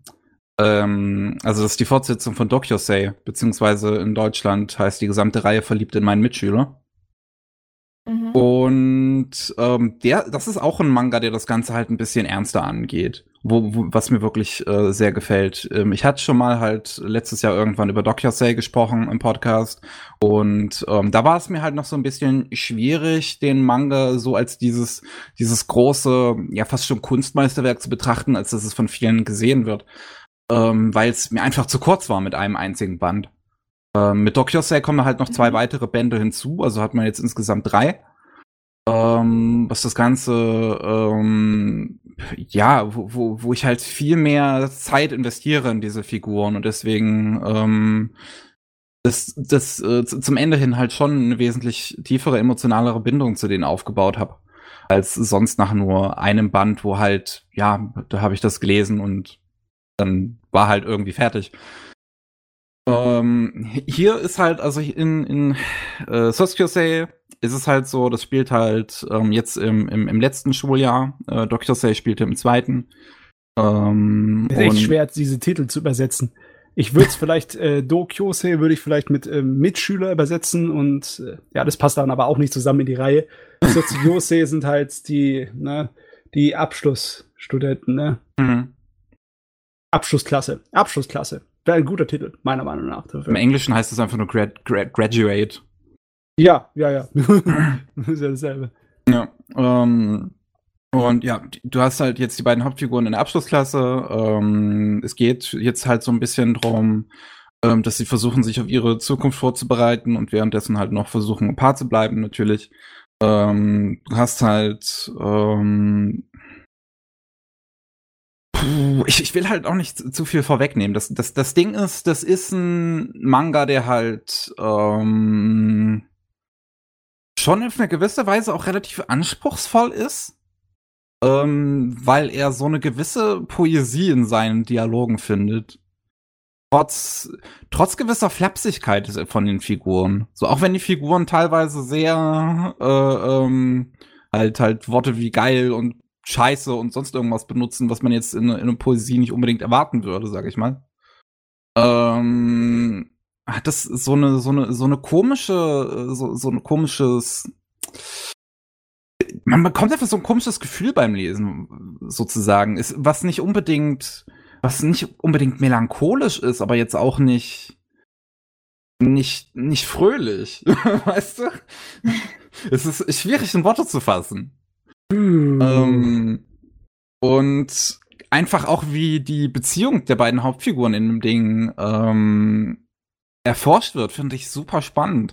Also zum Beispiel, wenn sie ihre erste, äh, ihr erstes Mal haben, so die Sexszene in dem Ding, ist erstaunlich erwachsen geschrieben, weil sie halt, äh, äh, das ist halt für beide ist es peinlich, beide müssen über gewisse Peinlichkeiten irgendwie hinwegkommen, ähm, tauschen sich aus auf, auf äh, was sie stehen und sowas und um, um, damit das halt so, so, so angenehm wie möglich sozusagen für beide wird. Und ähm, das hat mich in dem Moment wirklich überrascht, weil ich mir halt auch beim Lesen die ganze Zeit nie sicher war, ob jetzt ähm, Doc Yosei und Sotsukyosei äh, wirklich Manga sind, die im Prinzip das Thema, ich sag mal, Homosexualität ernst nehmen, so an sich. Und nicht nur einfach gut geschriebene Yaoi-Geschichten sind. Weil ich da halt schon irgendwo noch einen Unterschied sehe zwischen halt einem Autor, der oder die halt einfach eine Yaoi-Geschichte für einen Fanservice schreibt und halt einem Autor, der halt Homosexualität ernst nimmt. Mm, ja, ähm, und äh, ich, ich war mir halt bei dem Manga nie 100% sicher, weil du halt diese Nebengeschichte mit dem Lehrer hast, der halt auf einen der beiden Schüler steht. Was halt einfach weird ist. So. Hm. ähm, ich, und, und ich, ich kam auch nie, nie so richtig drüber hinweg. Also ich habe dies, die, diesen Arc nie wirklich gemocht in dem Ding ich, ich weiß auch nicht, ob er vielleicht so gedacht ist, dass, dass, dass er sich komisch anfühlen soll vielleicht. Aber später äh, kriegt man noch Erwähnung von ne, zum Beispiel einer transsexuellen Nebenfigur. Und ähm, gegen Ende hin wird Diskriminierung noch so ein gewisses Thema, wenn sie zum Beispiel drüber reden, ja, wir, äh, äh, also beide schwören sich zum Beispiel zu heiraten, aber können das ja im Prinzip in Japan nicht. Mhm. Und also, also am Ende ist mir schon klar geworden, dass es definitiv von jemandem geschrieben, der das ernst nimmt. Halt einfach nur dieser Lehrer-Arc ist so oh, unangenehm. Aber Fragt man sich, ob äh, und einfach vom Verlag so ein bisschen vorgegeben würde, ja, du musst die Leute unterhalten, äh, also selber was anderes schreiben wollte. Hm. Ja, und also ich muss auch sagen, es ist visuell super. So, das Ding, also die Figuren, ich, ich mag die Designs, die sind relativ simpel und flach. Ähm, aber was der Manga halt immer wieder schafft, ist, dass die, die, die Figuren wie, wie Flüssigkeit fast schon wirken. Wenn sie sich beugen oder strecken oder irgendwie bewegen, dann sieht das nie natürlich aus. Äh, ich sehe, was du meinst. Ich sehe es an den Bildern. Der hat, der oder sie, ich weiß jetzt nicht. Ich glaube, es eine Frau, die es geschrieben hat.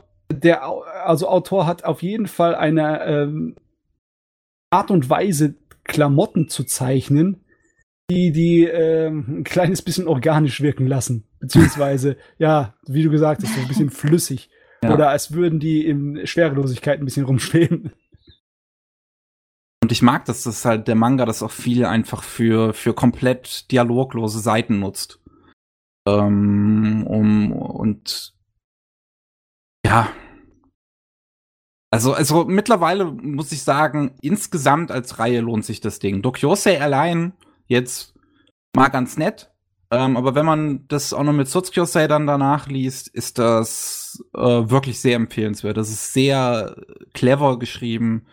Du hast wirklich, du hast intelligente Hauptfiguren im Prinzip. Du hast einen sehr schönen visuellen Stil und einfach so eine ja, so eine Atmosphäre, für die ich halt echt keine Worte habe. Ne? Also ich habe es vorhin versucht, ich, ich weiß immer noch nicht ganz, wie ich die beschreiben soll. Es ist sehr einzigartig. Sehr schön. Also ich fand's auch gut. Also gut, dass ihr was gefunden habt. Hast du es auch komplett gelesen? Ich, ja, habe ich. Ich habe, also ich muss sagen, wie gesagt, auch Tokyo alleine fand ich auch nur so, also ich fand's so gut, aber jetzt noch nicht so wow. Aber dann jetzt mit dem Zusatz fand ich es halt auch echt gut und vor allem auch die Zeichnungen sehr, sehr besonders. Ich weiß nicht, das, ich, ich, dann schaue ich es mir gerne an, vor allem auch einfach, wenn du, das sieht aus wie Kunst. ja. das, wie, so, wie du schon sagtest, das, ich weiß nicht, hat mir halt mega gut gefallen, ist mal was anderes. Jo, der Stelle ein Danke an die liebe Frau Dr. Verena Maser, mit der wir ein Interview bei Rolling Sushi geführt hatten, die das übersetzt hat. Oh, Sahne. Die hatte im Interview damals schon erwähnt, dass es für sie einer der äh, anstrengendsten Jobs war, weil Serie halt ja, einfach etwas anders ist in der Sprache. Kann mir vorstellen, wenn äh, die ein kleines bisschen flapsiger und rauer reden, dann wird es echt schwer. weil Japanisch, ne? Da haben sich die Doktoren und die Professoren sind sich nicht einig. Ich hatte zum Beispiel in der Universität in Heidelberg hatte ich eine Linguistenprofessorin, die äh, war der Meinung, dass bestimmte japanische Schimpfwörter im Deutschen eigentlich ganz anders übersetzt werden müssten und zwar ganz viel schlimmer. Ne? okay. Wenn du wenn du im Japanischen sowas hast wie Bakayero, was eigentlich so heißt wie so so Vollidiot. Ne? Ja, hätte ich jetzt auch gesagt, meisten, Vollidiot. Müssen die meisten so übersetzen. Ne? Sie hat gesagt, nee, nee, nee, das stimmt nicht. Das ist im Japanischen ein viel, viel schlimmeres Wort. Das ist ein Schimpfwort, wie man eigentlich von so Abschaum der Gesellschaft erwartet. Und das ist im Deutschen eher so schlimm wie Hurensohn sollte man mit Hurensohn übersetzen, meinte sie. Wie ist die Frage, ob man das halt, ist halt jetzt die Frage, ob man das im Prinzip wörtlich übersetzt oder versucht, eine Übersetzung zu finden, die den Sinn dahinter spiegelt. Genau, und es ist auch so, dass nicht unbedingt jeder von uns einer Meinung war mit unserer lieben Professorin, aber es ist ein äh, Streitpunkt, an dem du äh, dich rein theoretisch aufhalten äh, kannst. Aber logisch, ja. wenn du dann das Ding siehst und der flucht da rum wie so ein verdammter äh, Seemann in der Kneipe, dann das ist vielleicht ein bisschen übertrieben, möglicherweise. Wer weiß. Ähm, Matze, du sagtest, du hast nichts mehr? Ich habe nichts mehr, ähm, was ich so gelesen hätte, dass ich darüber reden könnte. Ich meine, ja, nicht wirklich. Äh, Mel, wie sieht's bei dir aus? Also ich hätte jetzt noch äh, Love You Till You Die. Ja, das, das habe ich auch gelesen. gelesen. Ja. Ja, also es geht ja um so ein Waisenhaus beziehungsweise um eine Magieschule, die eben ihre Schüler, beziehungsweise sind ja eigentlich noch, die sind glaube ich 14, eben dazu ausbildet, äh, magische Soldaten zu werden, was ich halt, also als ich das halt so auf dem Klappentext gelesen habe, dachte ich mir schon so, okay, krass. Also als Girls Love, das ist ja auch schon ja ein Aspekt, das jetzt nicht irgendwie immer so zusammenpasst, einfach so Action und ähm, auch so düstere Sachen. Jetzt mit oh, so einem Girls Love, vor allem 15 plus. Da, da gibt es so eine einzige ähm, Serie, die, die sowas gemacht hat, die ich kenne. Also das ist definitiv selten. Du könntest ja. jetzt auch sagen, was und das wäre, damit ich einen Anhaltspunkt habe. Ich muss gerade gucken, ob die einen Manga hat. Da gab es eine Serie namens Simoon oder Shimoon, wo auch um äh, reine Mädelsgruppe geht in so einer Science-Fiction-Welt, die äh, sozusagen Piloten von so äh, vollkommen, äh, ja, fantasiemäßigen Monster-Raumschiffen äh, waren. Ist das das, wo die äh, entscheiden, welches Geschlecht sie werden?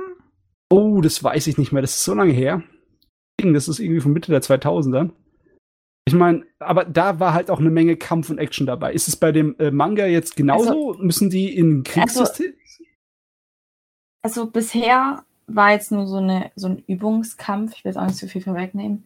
Ja, also okay. sie werden halt dazu ausgebildet. Und was ich halt irgendwie ähm, krass fand am Anfang, ähm, direkt, also das, ich weiß nicht, Spoiler, das denke ich nicht, das steht ja auch ähm, hinten drauf, eben, dass direkt jemand halt stirbt und die Leute das halt einfach kalt lässt, eigentlich. So einfach, das ist irgendwie was Normales.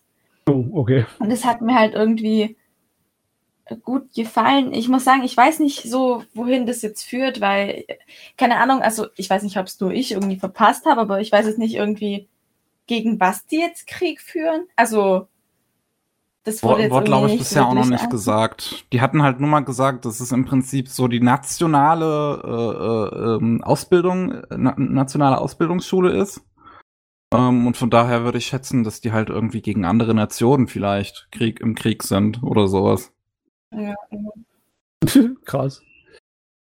Ja, also das ist jetzt halt was noch offen ist und ich, ich weiß halt nicht so in welche Richtung es jetzt geht, ob die jetzt wirklich dann so richtig mit Action dann kämpfen oder ob es wirklich nur so um diese Ausbildung geht, beziehungsweise über eine Protagonistin, also Mimi, die ja ziemlich geheimnisvoll ist, ob es jetzt eher so um ihre Hintergrundgeschichte geht. Ich glaube, das sollen auch nur so drei Bände werden. Also, ich Japan bin halt ist das Ding gespannt. bisher noch nicht fertig. Also, das läuft noch. Deswegen, das ja. könnte noch also, beliebig viel werden. Also, ich muss da echt dazu sagen, das Design es wirkt überhaupt nicht so, als würde es passen zu so einer Geschichte mit, mit Kindersoldaten. Ja. Es ist ja. irgendwie sehr niedliche Mädels. ja. Ähm, ja, das gefällt mir auch echt gut. Ja, das soll ja in gewisser Weise diesen Kontrast darstellen, natürlich. Ich Ja. habe halt, also, also bis, bisher habe ich schon ähm, einigermaßen Interesse dran, vor allem an diesen ganzen ähm, romantischen Bindungen, die halt in dieser äh, Schule auch bereits bestehen, auch zwischen anderen Nebenfiguren. Ähm, vor allem, wie das Magiesystem halt aufgebaut ist. Also die, ähm, wenn du jemand anderem im Prinzip Magie abgeben willst, dann musst du den küssen. Okay. Und ähm, äh, Hättet ihr mir vorher sagen können, dass es in der Fantasy-Welt ist, das habe ich gar nicht da rausgelesen. Ich habe gedacht, die würden jetzt mit äh, Sturmgewehren aufeinander loskriegen. äh, es ist ähm, na, Magie-Fantasy-Kram. Ah, okay, alles klar. Und ähm, wenn die halt, wie gesagt, wenn die Magie jemand anderem übergeben wollen, dann müssen die den halt küssen. Und das forciert sozusagen die Figuren fast schon in eine gewisse ähm, ähm, romantische Beziehung.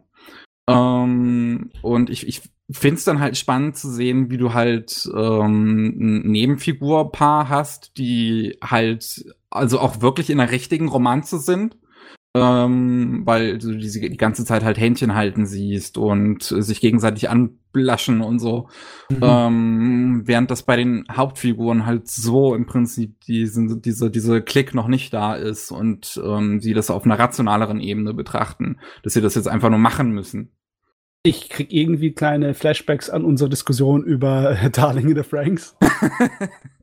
Und ganz ehrlich gesagt, was ich vorhin erwähnt habe, dieses Simoon hat auch so ein paar kleine äh, Parallelen dazu, weil die halt auch im Pärchen in ihren äh, Flugzeugraumschiffen da rumfliegen, um Gegner zu Mhm. besiegen und die, wie eher die mentale und äh, emotionale Bindung und äh, ja, ähm, wie heißt nochmal, Synchronisation zwischen den beiden sind, desto besser geht's.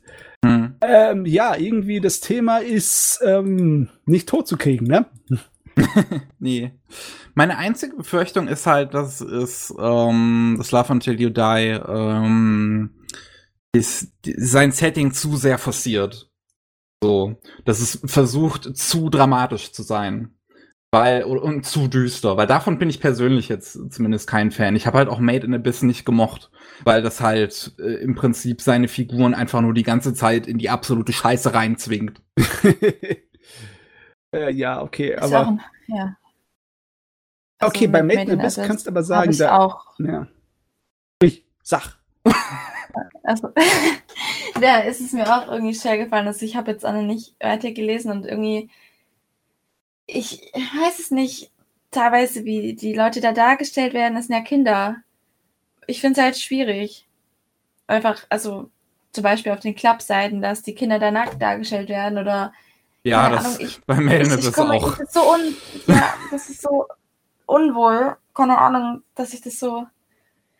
Ich weiß es nicht. Ich fühle mich dann irgendwie richtig komisch und dann teilweise, ja, wie gesagt, in Made in Abyss, dass die, dass denen so schlimme Sachen angetan werden. Das sind ja immer noch Kinder. Das sind jetzt nicht irgendwie Erwachsene. Das ist ja kein Horrormanga, sondern ich, ich finde es einfach teilweise einfach, wie gesagt, auch schon zu krass und zu düster und nee. Ja, Ah. da muss man nicht unbedingt die Kante so scharf anschleifen. ja. ähm, so, wer, habt ihr das richtig verstanden? Dass ihr meint, möglicherweise weiß der Manga nicht so ganz, wo er den Schwerpunkt hinlegen muss? Also wegen, ob er jetzt eher auf die Romanzen und Mädels gehen will oder eher auf die Tragödie außenrum? halt vom Anfang noch schwer zu beurteilen einfach. Ja. Also, ich meine, in ja. Made in Abyss kannst du dir mit ziemlicher Sicherheit sagen, dass der Schwerpunkt auf äh, die Tragödie liegt, ne? Und auf den Schmerz und nicht auf die Kinder. Ja. ja gut, ja. Wobei der Anfang ja noch ziemlich happy go lucky ist in Made in Abyss. Ja, okay. ja, das wird immer schlimmer. ja, also ich hätte jetzt noch einen Manga, über den ich ähm, reden wollen würde, ähm, den ich aktuell sehr gespannt verfolge, und das ist Heavenly Delusion. Ähm, Ja, der ist toll. Der ist von derselben Mangaka wie, ich muss das jetzt gerade nochmal nachgucken, das hatte bei Chef einen, äh, einen Anime bekommen. Ich ich finde es so toll, wie jeder einzelne Manga, die er anspricht, der andere sagt, oh ja, habe ich auch gelesen. Ja, das sind halt alles aktuelle Releases ne, auch, ne? Okay. Ähm. Nee. jetzt jetzt nicht direkt. So bin ich so schlecht im Googeln. Mangaka Genau, ich hab's. Ähm, Ishiguri Masasuki hat auch, was war das denn nochmal? Wie hieß es? Da habe ich's. Was ist der englische Name? Kein englischen Namen. Sore, Sore Demo Machiwa Mawa. Der ist das. Das ja. hätte ich jetzt aber nicht gedacht. Das war ja eine Comedy-Serie über Mädels, die äh, ja als Maid-Kostüm mäßig durch die Gegend gerannt sind, um sich da im Café. Das ist der englische Name. Da. Ich meine, irgendwie äh, das Ding hatte fast schon manchmal so einen Humor wie Asumanga Daio. Das war eher eine Comedy-Serie komplett. Okay. Hört sich an, als wäre das Heavenly Illusions was ganz anderes, oder? Das ist was ganz anderes. Oh ja. ja. ähm, Im Prinzip, also es spielt ähm, in äh, der Zukunft, unsere Erde ist irgendwie äh, untergegangen und äh, es, es gab halt eine große Apokalypse und jetzt schwören da halt Monster rum, die Menschen verschlingen. Äh, und unsere, unsere Hauptfiguren sind äh, im Prinzip auf der Suche nach dem Himmel. So, das ist, das ist jetzt erstmal so, so grob, was es heißt, weil ähm, unsere. Also auf der Suche nach irgendwie einem sicheren Ort oder nach Erlösung oder was ist das? Ist das, das, das, das ist halt die Frage, was, was, was es zu klären gilt. Ja. Du hast unsere eine Hauptfigur, die ähm, quasi Bodyguard ist von einem Jungen. Ähm, und der wurde halt ähm, zu unserer Hauptfigur gebracht von ähm, seiner Mutter, die halt meinte, bring den Jungen zum Himmel. Und dann ist sie verreckt. Also, hm. Was ist das jetzt? Ähm, des, deswegen müssen sie das am ersten Mal heraus, äh, am Anfang erstmal herausfinden und äh, ziehen halt durch, durch Japan und reden mit anderen Leuten. Und man merkt so ein bisschen, also, also man kriegt so ein bisschen einen Eindruck davon im Prinzip, wie die Gesellschaft weiter funktioniert nach dieser Apokalypse, was super interessant ist, was sich da teilweise so dabei gedacht wurde. Ähm, zum Beispiel eine ähm, relativ frühe Nebengeschichte mag ich sehr gerne, auch weil sie halt ähm, an der richtigen Stelle das Ende offen lässt. Ähm, wo du die beiden Hauptfiguren hast, die zu einem Hotel gehen, was anscheinend immer noch betrieben wird von einer äh, Person, die halt ähm, dort ähm, äh, ja gegen äh, kle kleine Gebühr ähm, äh, Leute da halt übernachten lässt und ähm, in der Nacht, ähm, also vorm Schlafengehen, ähm, mischt sie den Hauptfiguren halt äh, was ins Essen, dass die halt müde werden und ähm, nachts eigentlich nicht aufwachen sollten. Ähm, aber durch Schreie draußen werden sie halt doch munter, weil es ist halt eines dieser Monster ist halt draußen. Und ähm, dann stellt sich halt heraus, dass das Monster halt früher anscheinend mal, beziehungsweise das Monster hat den, den Sohn von ähm, der Frau, die das Hotel jetzt noch leitet, gegessen und deswegen denkt sie jetzt, das Monster wäre ihr Sohn. Und jetzt, äh, ähm, und am Ende wird halt dann so die Frage offen gelassen, hat sie das Hotel jetzt betrieben, um ihren Sohn in Anführungszeichen zu füttern? Oder ähm, hat sie die beiden Hauptfiguren wirklich nur ähm, einschläfern lassen, damit sie das Monster nicht töten, einfach nur um es zu beschützen? Oder ähm, das Hotel halt wirklich aus Ernsthaftigkeit betrieben, dass die Leute da halt nachts einen Unterschlupf haben. Das ist so. ja voll das Kinos reisemäßige Level an, an Stories hier. ja, ja, schon irgendwie. Ähm, und so, so, so geht's dann halt weiter durch so verschiedene äh, ähm, ja, Gesellschaften von, von Menschen, die halt versuchen, dann noch irgendwie nach dieser Apokalypse klarzukommen. Du hast eine, eine, eine Farmwelt, halt damit angefangen hat, deswegen hat sie ihren Spitznamen so, der Tomatenhimmel. So, die haben angefangen, an einem Ort einfach wieder Tomaten anzupflanzen und dann haben sich da immer und immer mehr Menschen versammelt, die dann irgendwann eine große Gemeinschaft aufgebaut haben und zu Farmern wurden und tatsächlich via Schiff nach Tokio Waren transportieren. Ähm, und ich finde ich finde diese Welt einfach super, super faszinierend. Vor allem, weil der Manga mit sehr viel Bildsprache arbeitet. Du hast sehr viele Seiten, die einfach komplett ohne Dialoge sind, wo einfach nur die Welt gezeigt wird. Oder die Figuren, die Hauptfiguren, wie sie durch die Welt gehen und einfach mit gewissen Sachen interagieren. Ich muss, ich muss auch schon sagen, ne, mit diesem Weltenaufbau, da köderst du mich jetzt. Das macht, das macht das für mich gleich mal äh, hundertmal interessanter. Das ist wirklich faszinierend. Und nebenbei hast du halt noch eine zweite Geschichte, ähm, die äh, immer wieder so intercut erzählt wird, ähm, von einer Ansammlung an Kindern, die in einem Krankenhaus untergebracht werden. Ähm, und einer der, der, der Figuren der Kinder sieht halt so aus wie der Junge.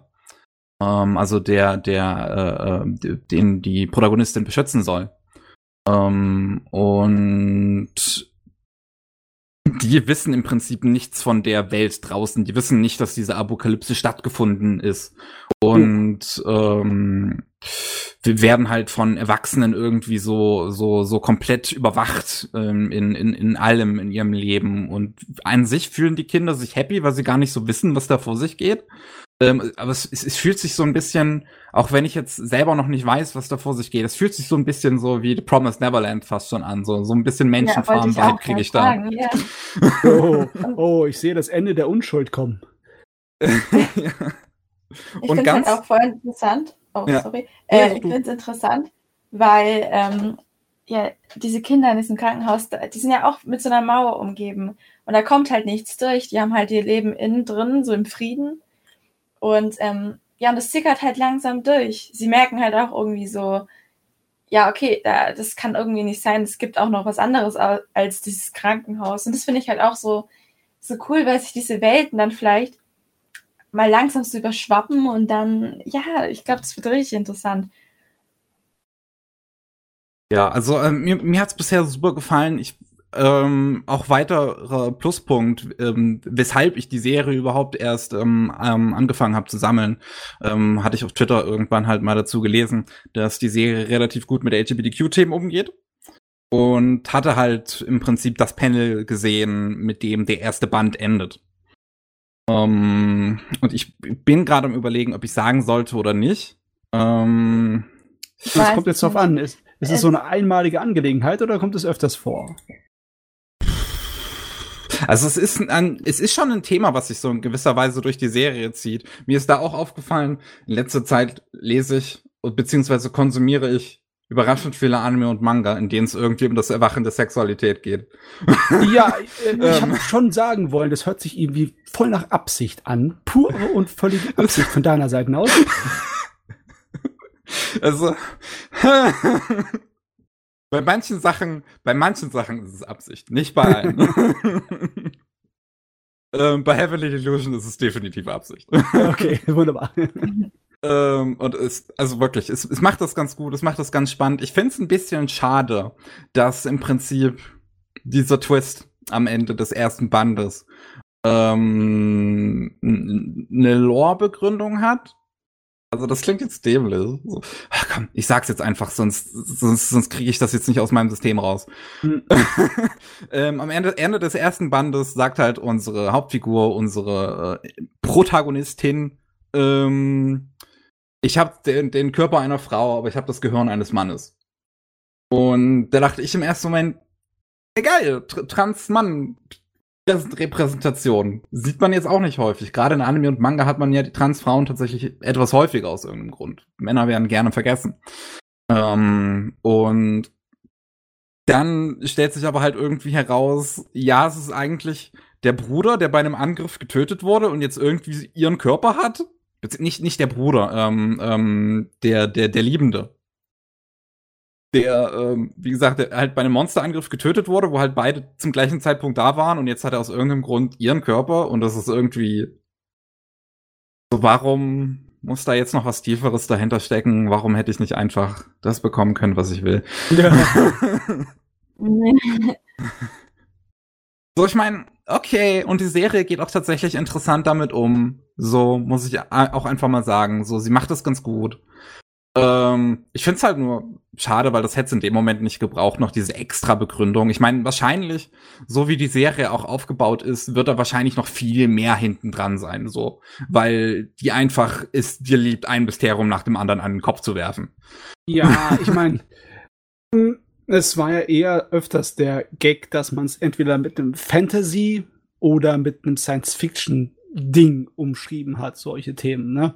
Hm. Hier ist es halt dann der, der äh, weiß gar nicht, ist es jetzt Fantasy oder eher magiemäßiges äh, oder Science-Fiction-Ding? Das jetzt. Ich meine, an sich ist die Serie halt eher an sich ist der Manga eher äh, ähm, schon knallharte Science Fiction, halt nur diese, diese Monster wirken halt sehr magisch auf eine gewisse Weise. Und dann, dass er jetzt aus irgendeinem Grund den Körper einer Frau hat, nachdem er gestorben Ja. ist. Das hört sich auch nicht unbedingt nach harter Science Fiction an, die erklärbar ist. Ja, also es, es, es gibt halt so die Vermutung vielleicht, dass ähm, du hattest halt einen Doktor, beziehungsweise es ist auch super spannend, wie die Gesellschaft in dem Arc aufgebaut ist, weil die halt irgendwie Rennen fahren durch diese apokalyptische Stadt, dieses apokalyptische. Tokio. So, die haben da einfach die, die, eine Rennorganisation aufgebaut aus diesen Ruinen und, und sammeln gemeinsam neue Streckenteile und, und Equipment, um das irgendwie noch besser zu machen. So, das ist total geil. Okay, okay. er bringt immer mehr Pluspunkte der Manga. Es ist ein bisschen anders als, als The Last of Us 2, wo angeblich die Menschheit sich komplett hasst. Ähm, um, kleiner, kleiner Seitenhieb meinerseits. Äh, Ja, ich meine, dieses, du kennst doch vielleicht äh, den Roman Herr der Fliegen, oder? ähm, also ich kenne ihn, aber ich habe ihn noch nie gelesen. Ja, aber du weißt, worum es geht. Im Nee. Sinne von wegen, ich habe keine Ahnung, worum es geht. ähm, ja, okay, dass Jugendliche, eine Gruppe Jugendlicher ist äh, auf einer einsamen Insel gestrandet und muss selber zurechtkommen und sie zerstören sich selber. Hm. Und die Realität sieht meistens anders aus. Reale äh, äh, Beispiele von solchen Situationen haben ergeben, dass Menschen schon viel mehr eine Art von Soziallebewesen sind, die dann äh, in schlimmen Situationen schon versuchen, sich zu organisieren und zu überleben. Und die Chancen sind eigentlich besser in der Gruppe, das zu überleben. Und im Herr der Fliegen ist es halt so, dass äh, die Gruppen, ne, die Gruppe ist das, was die Leute vernichtet. Weil die äh, Konflikte, die automatisch hervorkommen durch das Zusammenleben. Das ist natürlich eine pessimistischere Ansicht vom Sozialleben, wie dann, ne, äh, die verdammte Welt ist untergegangen, aber wir können immer noch Spaß haben, also bauen wir unsere eigene Rennstrecke aus dem Ja. äh, Überresten, was ich viel cooler finde. Danke sehr. Ja, ich finde das auch viel interessanter. Also ähm, ich in, in, gerade in, in, in Fiktion allgemein ist es halt irgendwie so ein, so ein, so ein Thema geworden. Ich schätze auch dadurch durch, die, durch den Einfluss von der Herr der Fliegen, weil das ist ja schon ein äh, recht bekannter Roman dann auch. Oh ja, ja, ja. ähm, dass halt äh, die Menschheit nach so einer Postapokalypse sich komplett auseinandernehmen würde. Ich meine, schau dir Fallout an, schau dir Metro an, schau dir Ja, sonst ich was mein- an. Mad Max, ne, hat's ja vorgemacht. Sehr großer Einfluss auf sehr viele Medienbereiche in Mad Max, ne. Ja, so, dass, dass, dass du halt diesen, diesen, diesen Hass im Prinzip unter sich hast. Und ähm, Heavenly Illusion habe ich schon fast das Gefühl, spielt ein bisschen am Anfang damit. mhm. So mit, äh, ähm, dass, dass, dass die Menschen, äh, dass, dass man halt so das Gefühl bekommt, oh, hier ist irgendwas nicht mit rechten Dingen vielleicht, muss man vielleicht doch aufpassen in dieser Gesellschaft. Aber nein, das ist alles super. Ja, nee, ähm, Balance muss man halt haben. Ne? Man kann Ja. nicht nur, also man kann schon, man kann deinen Spaß damit haben, dass alles Mad Max-mäßig ist. Man kann Fist of the North Star haben. Aber auch in Fist of the North Star gibt's auch eine ganze Menge gute Gemeinden, die Ja. zusammen sauber leben. Ne? Muss, man müssen halt dann nur unter den äh, Rowdies leiden. Aber das ist auch realistisch. Und das hat man auch in der wirklichen Welt so. Ne? Ich bin Mhm. mir sicher, dass es auch in Heaven Illusion hier Rowdies gibt und Bösewichte und so Banden, oder? Doch, definitiv. Also die sieht man auch von Anfang an. Da werden unsere beiden Hauptfiguren direkt im zweiten Kapitel irgendwie von Rowdies angegangen. Dann ganz clever über, überlisten allerdings. Jo, ja, dann ist ja cool. Ich glaube, jetzt muss er auf meine Liste. Jetzt ist es soweit. Also mir hat er bisher wirklich super gefallen. Ich mag den echt, echt gerne. Der ist, der ist sehr erwachsen, sehr brutal. Der scheut sich nicht, ähm, so, so alles, alles Mögliche im Prinzip zu zeigen. Aber er hat sehr, sehr viel Bildsprache. Ist wirklich schön gezeichnet. Gerade die Hintergründe mag ich echt gerne. Die ganze Welt ist super interessant. Also. Und wie gesagt, ein guter Umgang mit LGBTQ-Themen. Ja, Sahne. Kann So. ich nur unterschreiben. Puh. Ähm, boah, jetzt fängt der ja. Kopf an zu schwimmen. Ist halt die Frage, wollen wir so langsam oder hättest du noch einen Mel? Ansonsten würde ich sagen, machen wir Feierabend. Also, ich hätte jetzt keinen mehr. Hm. Hättet ihr noch so Bock, generell über Manga zu reden? Ihr hattet irgend so ein, ich weiß nicht, keine Ahnung. Vielleicht, eigentlich, müsste, eigentlich müssten wir nicht, ne? Aber was hältst du von so irgendwas Lustigem so zum Ende? Wir können auch was Ernstes nehmen. Wir können auch sagen, äh, habt ihr irgendwelche Manga, die so verdammt nochmal verdient haben, mal so einen richtig guten, kompletten Anime zu bekommen, aber definitiv keiner kommen wird? Habt ihr bestimmt auch ein oder zwei Serien, oder? Ich, ich muss äh, überlegen. Ähm, Mir wird jetzt auf jeden Fall eine einfallen. Ich hätte halt so ein paar Manga, zu denen ich Filme einfach gerne sehen würde, weil die halt relativ kurz sind, aber die ich sehr gerne mag. Okay, zum Beispiel. Ähm, zum einen 1921, halt ein sehr, sehr schöner ähm, Mann war. Einfach mit einer wirklich tollen Romanze. Hat halt nur zwei Bände. Mhm, Ähm, okay. Ist komplett in Farbe gezeichnet, aber das ist ein sehr schöner Zeichenstil und es hat halt einfach eine sehr schöne Atmosphäre. Ähm, das andere wäre My Girl ähm, von dem Zeichner, der sonst die ganzen Makoto Shinkai äh, Manga zeichnet. Ah, okay, okay, okay. Der ist. Ja, ja, ja. Ich habe irgendwie das äh, im Kopf wegen den guten ähm, malerischen Sachen, wegen Ah. der ähm, Aquarellfarben da. My Girl ist wirklich, ist optisch unglaublich gut und ist halt. Puh, Also ich mag ja ähm, zu, zu, den Anime zumindest von ähm, Usagi Drop sehr gerne, aber My Girl nimmt das Ganze noch mal auf ein, wie ich finde, wesentlich besseres, höheres Level. Okay. Ja, Sahne, ist ja auch gut, dass dir was eingefallen ist. Wenn ich so, wenn ich mir richtig überlege, die Mangas, wo mir so richtig auf den Fingern brennt, wo ich, wo ich mal meine, die müssten eigentlich so richtig ins Rampenlicht gerückt werden, die haben schon Animes bekommen, aber das war Bei immer so halbherzig. Und zwar, äh, einer ist äh, der, der Mangaka von Claymore, hat, bevor er Claymore gemacht hat, einen Manga gemacht namens Angel Densetsu. Also Angel Legend. Äh, ja, das habe ich schon mal gehört. Ja, das ist eine ähm, Art von, ja, es ist eher eine Komödie. Es ist so eine typische Rowdy-Komödie, so äh, Oberschul-Rowdy, ne? wo halt Mhm. die, meinen, sie müssen einen auf Mafia-mäßig machen und sich prügeln. Und der Hauptcharakter ist einer, der von, vom Aussehen her unglaublich furchteinflößend aus ist. Der sieht aus wie ein Heroin-Junkie, der kurz davor ist, dir das Gesicht zu zerschneiden. Aber im ich seh's. Inneren, im Inneren ist es der liebeste Mensch aller Zeiten. Aber weil er halt so furchteinflößend aussieht, kommt er mit all den Rowdies an und äh, kommt in alle möglichen Missverständnisse. Und es ist eigentlich nur eine Gag-Manga, der sich aufzieht und im Laufe der Zeit entwickelt er sich unglaublich und wird zu einem richtig tollen ähm, Jugenddrama, beziehungsweise auch Jugendkomödie und Romanze und allem möglichen. Und er macht einfach Spaß. Und danach hat er natürlich mit Claymore seinen großen Durchschnitt gehabt. D- Das Ding hat nur eine kurze OVA über den Anfang bekommen. Das stört mich voll, besonders weil der Manga sich im Laufe der Zeit so unglaublich gut äh, wandelt. Okay. Und ja, der, der hat wirklich alles ausprobiert in dem Manga. Sein Zeichenstil hat sich massenweise verbessert und gewandelt. Sein Erzählstil hat sich unglaublich gewandelt. Es fängt sehr, sehr episodenhaft, kapitelhaft und kurz an. Und am Ende sind es lange Stories, die über ganze Bände drüber gehen.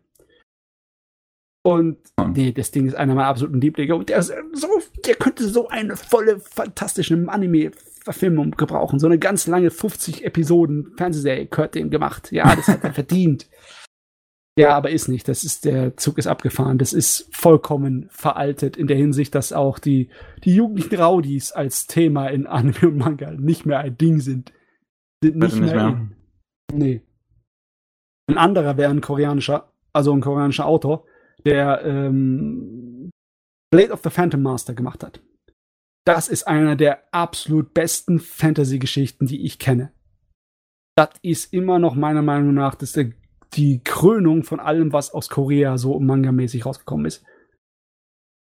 Und das Ding hat Ach, auch, das. das hat auch ein Anime bekommen, und zwar einen Kinofilm, Mhm. wo zwei größere Geschichten aus dem Manga abgearbeitet wurden. Das war zwar in Ordnung, aber du weißt nicht, was am Ende passiert. Das wird so episch. Das muss Okay. irgendwie ans Rampenlicht gebracht werden. Das muss, das, oh, das ist so gut. Das, sind so Sachen. Ich habe natürlich bestimmt noch andere, wenn ich mir drüber nachdenke, ne? Aber das sind so zwei, die mir immer voll auf den Fingern brennen. So, Mel, hast du welche? Hast du welche, die dir brennen? Ich meine, ich, mein, ich weiß, du bist nicht der große Anime-Fan. Also es muss nicht unbedingt zum Anime gemacht werden. Aber du hast doch bestimmt so ein paar Manga, wo du denkst, boah, das müsste eigentlich jeder mal gelesen haben, aber keine Sau kennt den Kram. Also ich hätte jetzt doch einen Manga, also zu dem ich ein Anime cool finden würde, aber ich glaube, das wird nicht passieren. Oh ja, äh, High ja. Rise Invasion. ich finde den Manga halt einfach total cool. Also ich mag ja, wie gesagt, so ja, irgendwelche horrormäßigen Manga, die einfach ein bisschen Leute ab. Das klingt jetzt wirklich komisch, ein bisschen abmetzeln, so ein bisschen. Ah, Splatter. Äh, ja, genau. Und ich finde es halt einfach mega cool. In, ich habe halt den Manga jetzt halt auch gelesen, also soweit es halt raus ist. Und teilweise halt wirklich die Szenen, da denke ich mir, das wäre animiert so cool, weil, ähm, ich weiß nicht, kennt ihr das überhaupt? Könntest du mir nochmal den Namen suchen, äh, sagen? High, High Rise Invasion. Also da geht es darum, also unsere Protagonistin, die wacht praktisch auf einem Hochhaus auf, das mit ganz vielen Brücken miteinander Ach, verbunden das, ist. ja, klar. Und ja, und das kennen ähm, wir, das, ja. Also kennt ihr? Ja, Ja. das ist cool. Ähm, ich frage mich sowieso, warum das kein Anime hat. Ich meine, diese Todesspiel-Anime, die haben ja gute Chance, immer wieder rauszukommen. Kommt auch immer re regelmäßig welche ins Programm, ne? Und Mhm. eigentlich müsste das doch da drunter fallen. Das ist sogar vom selben Autor wie Ajin. Ja, Ja. Aber du hast recht. Äh, Ja. Da, da würde ich mich vollkommen anschließen, dass das verdammte Ding mehr Aufmerksamkeit und einen verdammt guten Anime verdient hat, ey. Die Schweinerei. Ja, das wäre es eigentlich so. Und vielleicht noch, ich weiß nicht, das hat, glaube ich, kein Remember, den Manga. Da finde ich es vielleicht schwierig, weil es sich dann vielleicht wiederholt und nicht so spannend ist auf längere Zeit. Also, ich kennt ihr Remember? Nee, Sagt mir jetzt gar ich nichts. Muss, ich muss gerade mal googeln, aber ich sehe, das hat doch ein bisschen mehr Bände. Äh, steht da Band Ja. 16? 16, ja. Abgeschlossen Oh, okay. mit Band. Nein, 17, oder? Sind 17 oder 16? 17, also auf jeden Fall abgeschlossen. Uh, das Es geht halt um eine. Schulklasse. Ähm, und unsere Protagonisten, ähm, die werden praktisch in so ein, in, in eine Schule gezogen. Immer wenn sie ähm, aufwachen oder so, werden sie von einem toten Mädchen angesprochen. Und dann landen sie praktisch in dieser Schule.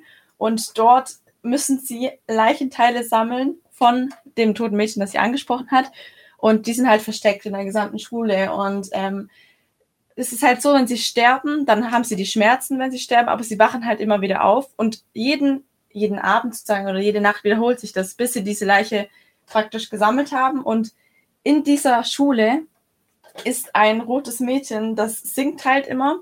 Also wenn du in ihrer Nähe bist, dann fängt sie halt, dann hörst du sie halt singen. Und wenn sie dich sieht, bringt sie dich halt um und rennt auf dich zu. Und es ist halt eher so dieser Horroraspekt. Also du läufst dann, also bekleidest die Schüler, wie sie halt suchen und sich gegenseitig auch misstrauen und gegenseitig dann auch irgendwann umbringen und weil sie halt verrückt werden sozusagen, weil sie immer wieder dort landen und müssen diese Leichenteile sammeln und dann fiebert halt irgendwie mit, weil dann hörst du halt auch irgendwie, beziehungsweise du siehst halt Sprechblasen, dass das Mädchen halt in der Nähe ist und dann versteckt sie sich hinter einem Tisch und dann kommt das Mädchen rein zum Beispiel und dann bist du halt, das war halt mega spannend Ja, und cool ähm, gestaltet. aber die Haupt die Charaktere respawnen sozusagen, wenn sie, wenn sie tot sind, oder wie? also wenn sie tot sind, dann ist ein ganz normaler Tag. Dann wachen sie praktisch wieder auf und dann ist äh, ein normaler Schultag. Und dann ähm, am Abend, wenn sie wieder zum Beispiel schlafen gehen oder selbst wenn sie in einer Badewanne sind, dann taucht plötzlich das Mädchen in der Badewanne auf, sozusagen, also dieses tote Mädchen, und ähm, sagt, ja, such mal eine Leiche. Und dann befindet sie sich wieder dort in dieser Schule. Und es hört halt erst auf, wenn die Leiche ähm, komplett gesammelt worden ist. Okay, das ist, äh, das hört sich schon relativ cool an. Weil ganz ehrlich, ähm, ich finde es immer ein bisschen schade, wenn dann äh, Horror-Mangas ihre ganzen verdammten Cast abmetzeln. Und dann hast schon nichts mehr viel da, mit dem du hier deinen Spaß haben kannst. Deswegen, ich habe zum Beispiel Higurashi auch toll gefunden, weil ähm, das immer wieder vorne angefangen hat, wenn es im Schlechten geendet hat. Ne? Wenn die Leute halt sich gegenseitig gekillt haben, äh, gab es so eine Art von Zeitschleifensprung, um es dann nochmal zu versuchen. Und dann ist aber hier nicht so mit Zeitschleife oder so. Das ist nicht immer so, dass die Leute äh, nicht erinnern können, was passiert ist vorher. Die wissen alles, oder? Also, sie wissen schon, also dass, dass sie das nicht geschafft haben und ähm, von wem sie sich in Acht nehmen müssen. Zum Beispiel ist dann halt, ich sage jetzt nicht den Namen vom Charakter, es gibt halt einen Charakter, der halt gegen die arbeitet und sozusagen dann halt rumläuft und halt verrückt ist und halt die Spieler töten will und vor denen müssen sie sich dann halt auch in Acht nehmen und dann klappt's nicht, weil er die dann alle umbringt, dann spawnen sie wieder und dann müssen sie praktisch den erstmal irgendwie ausschalten oder ähm, ja, also sie können sich schon noch erinnern. Okay, aber ist irgendwie äh, Horror-Game der Manga, ne? ja. Doch, wirklich, das würde als Computerspiel voll gut funktionieren, meiner Meinung nach. Denke ich auch.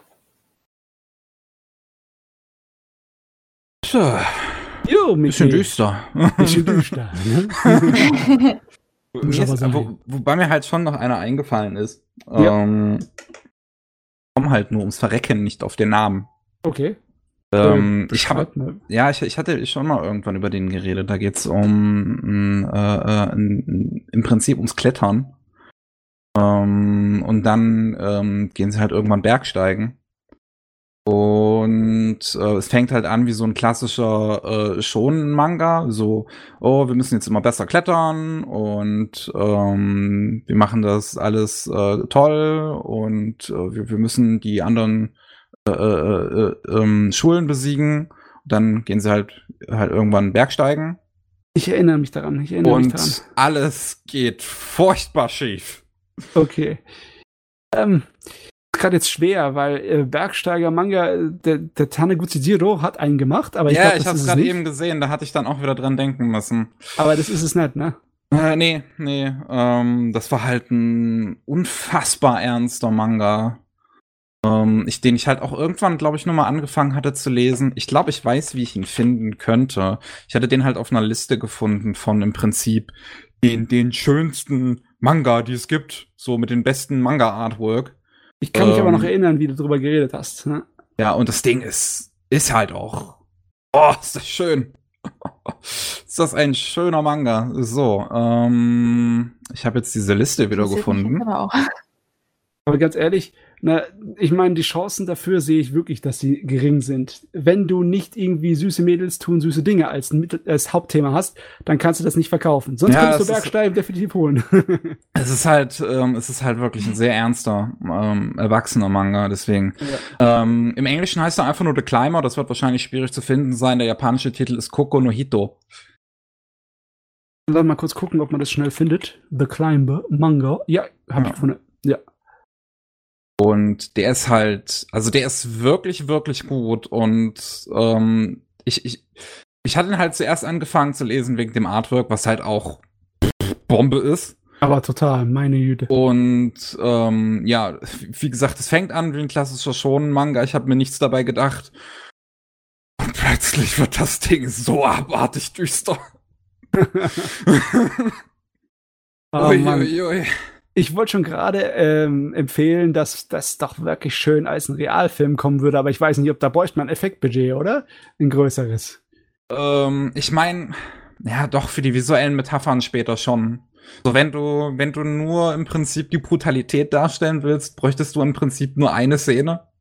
ähm, aber wenn du die ganzen Metaphern auch visuell darstellen willst, die halt im Manga später verwendet werden, die Ja. halt auch einfach sehr freaky sind, dann schon.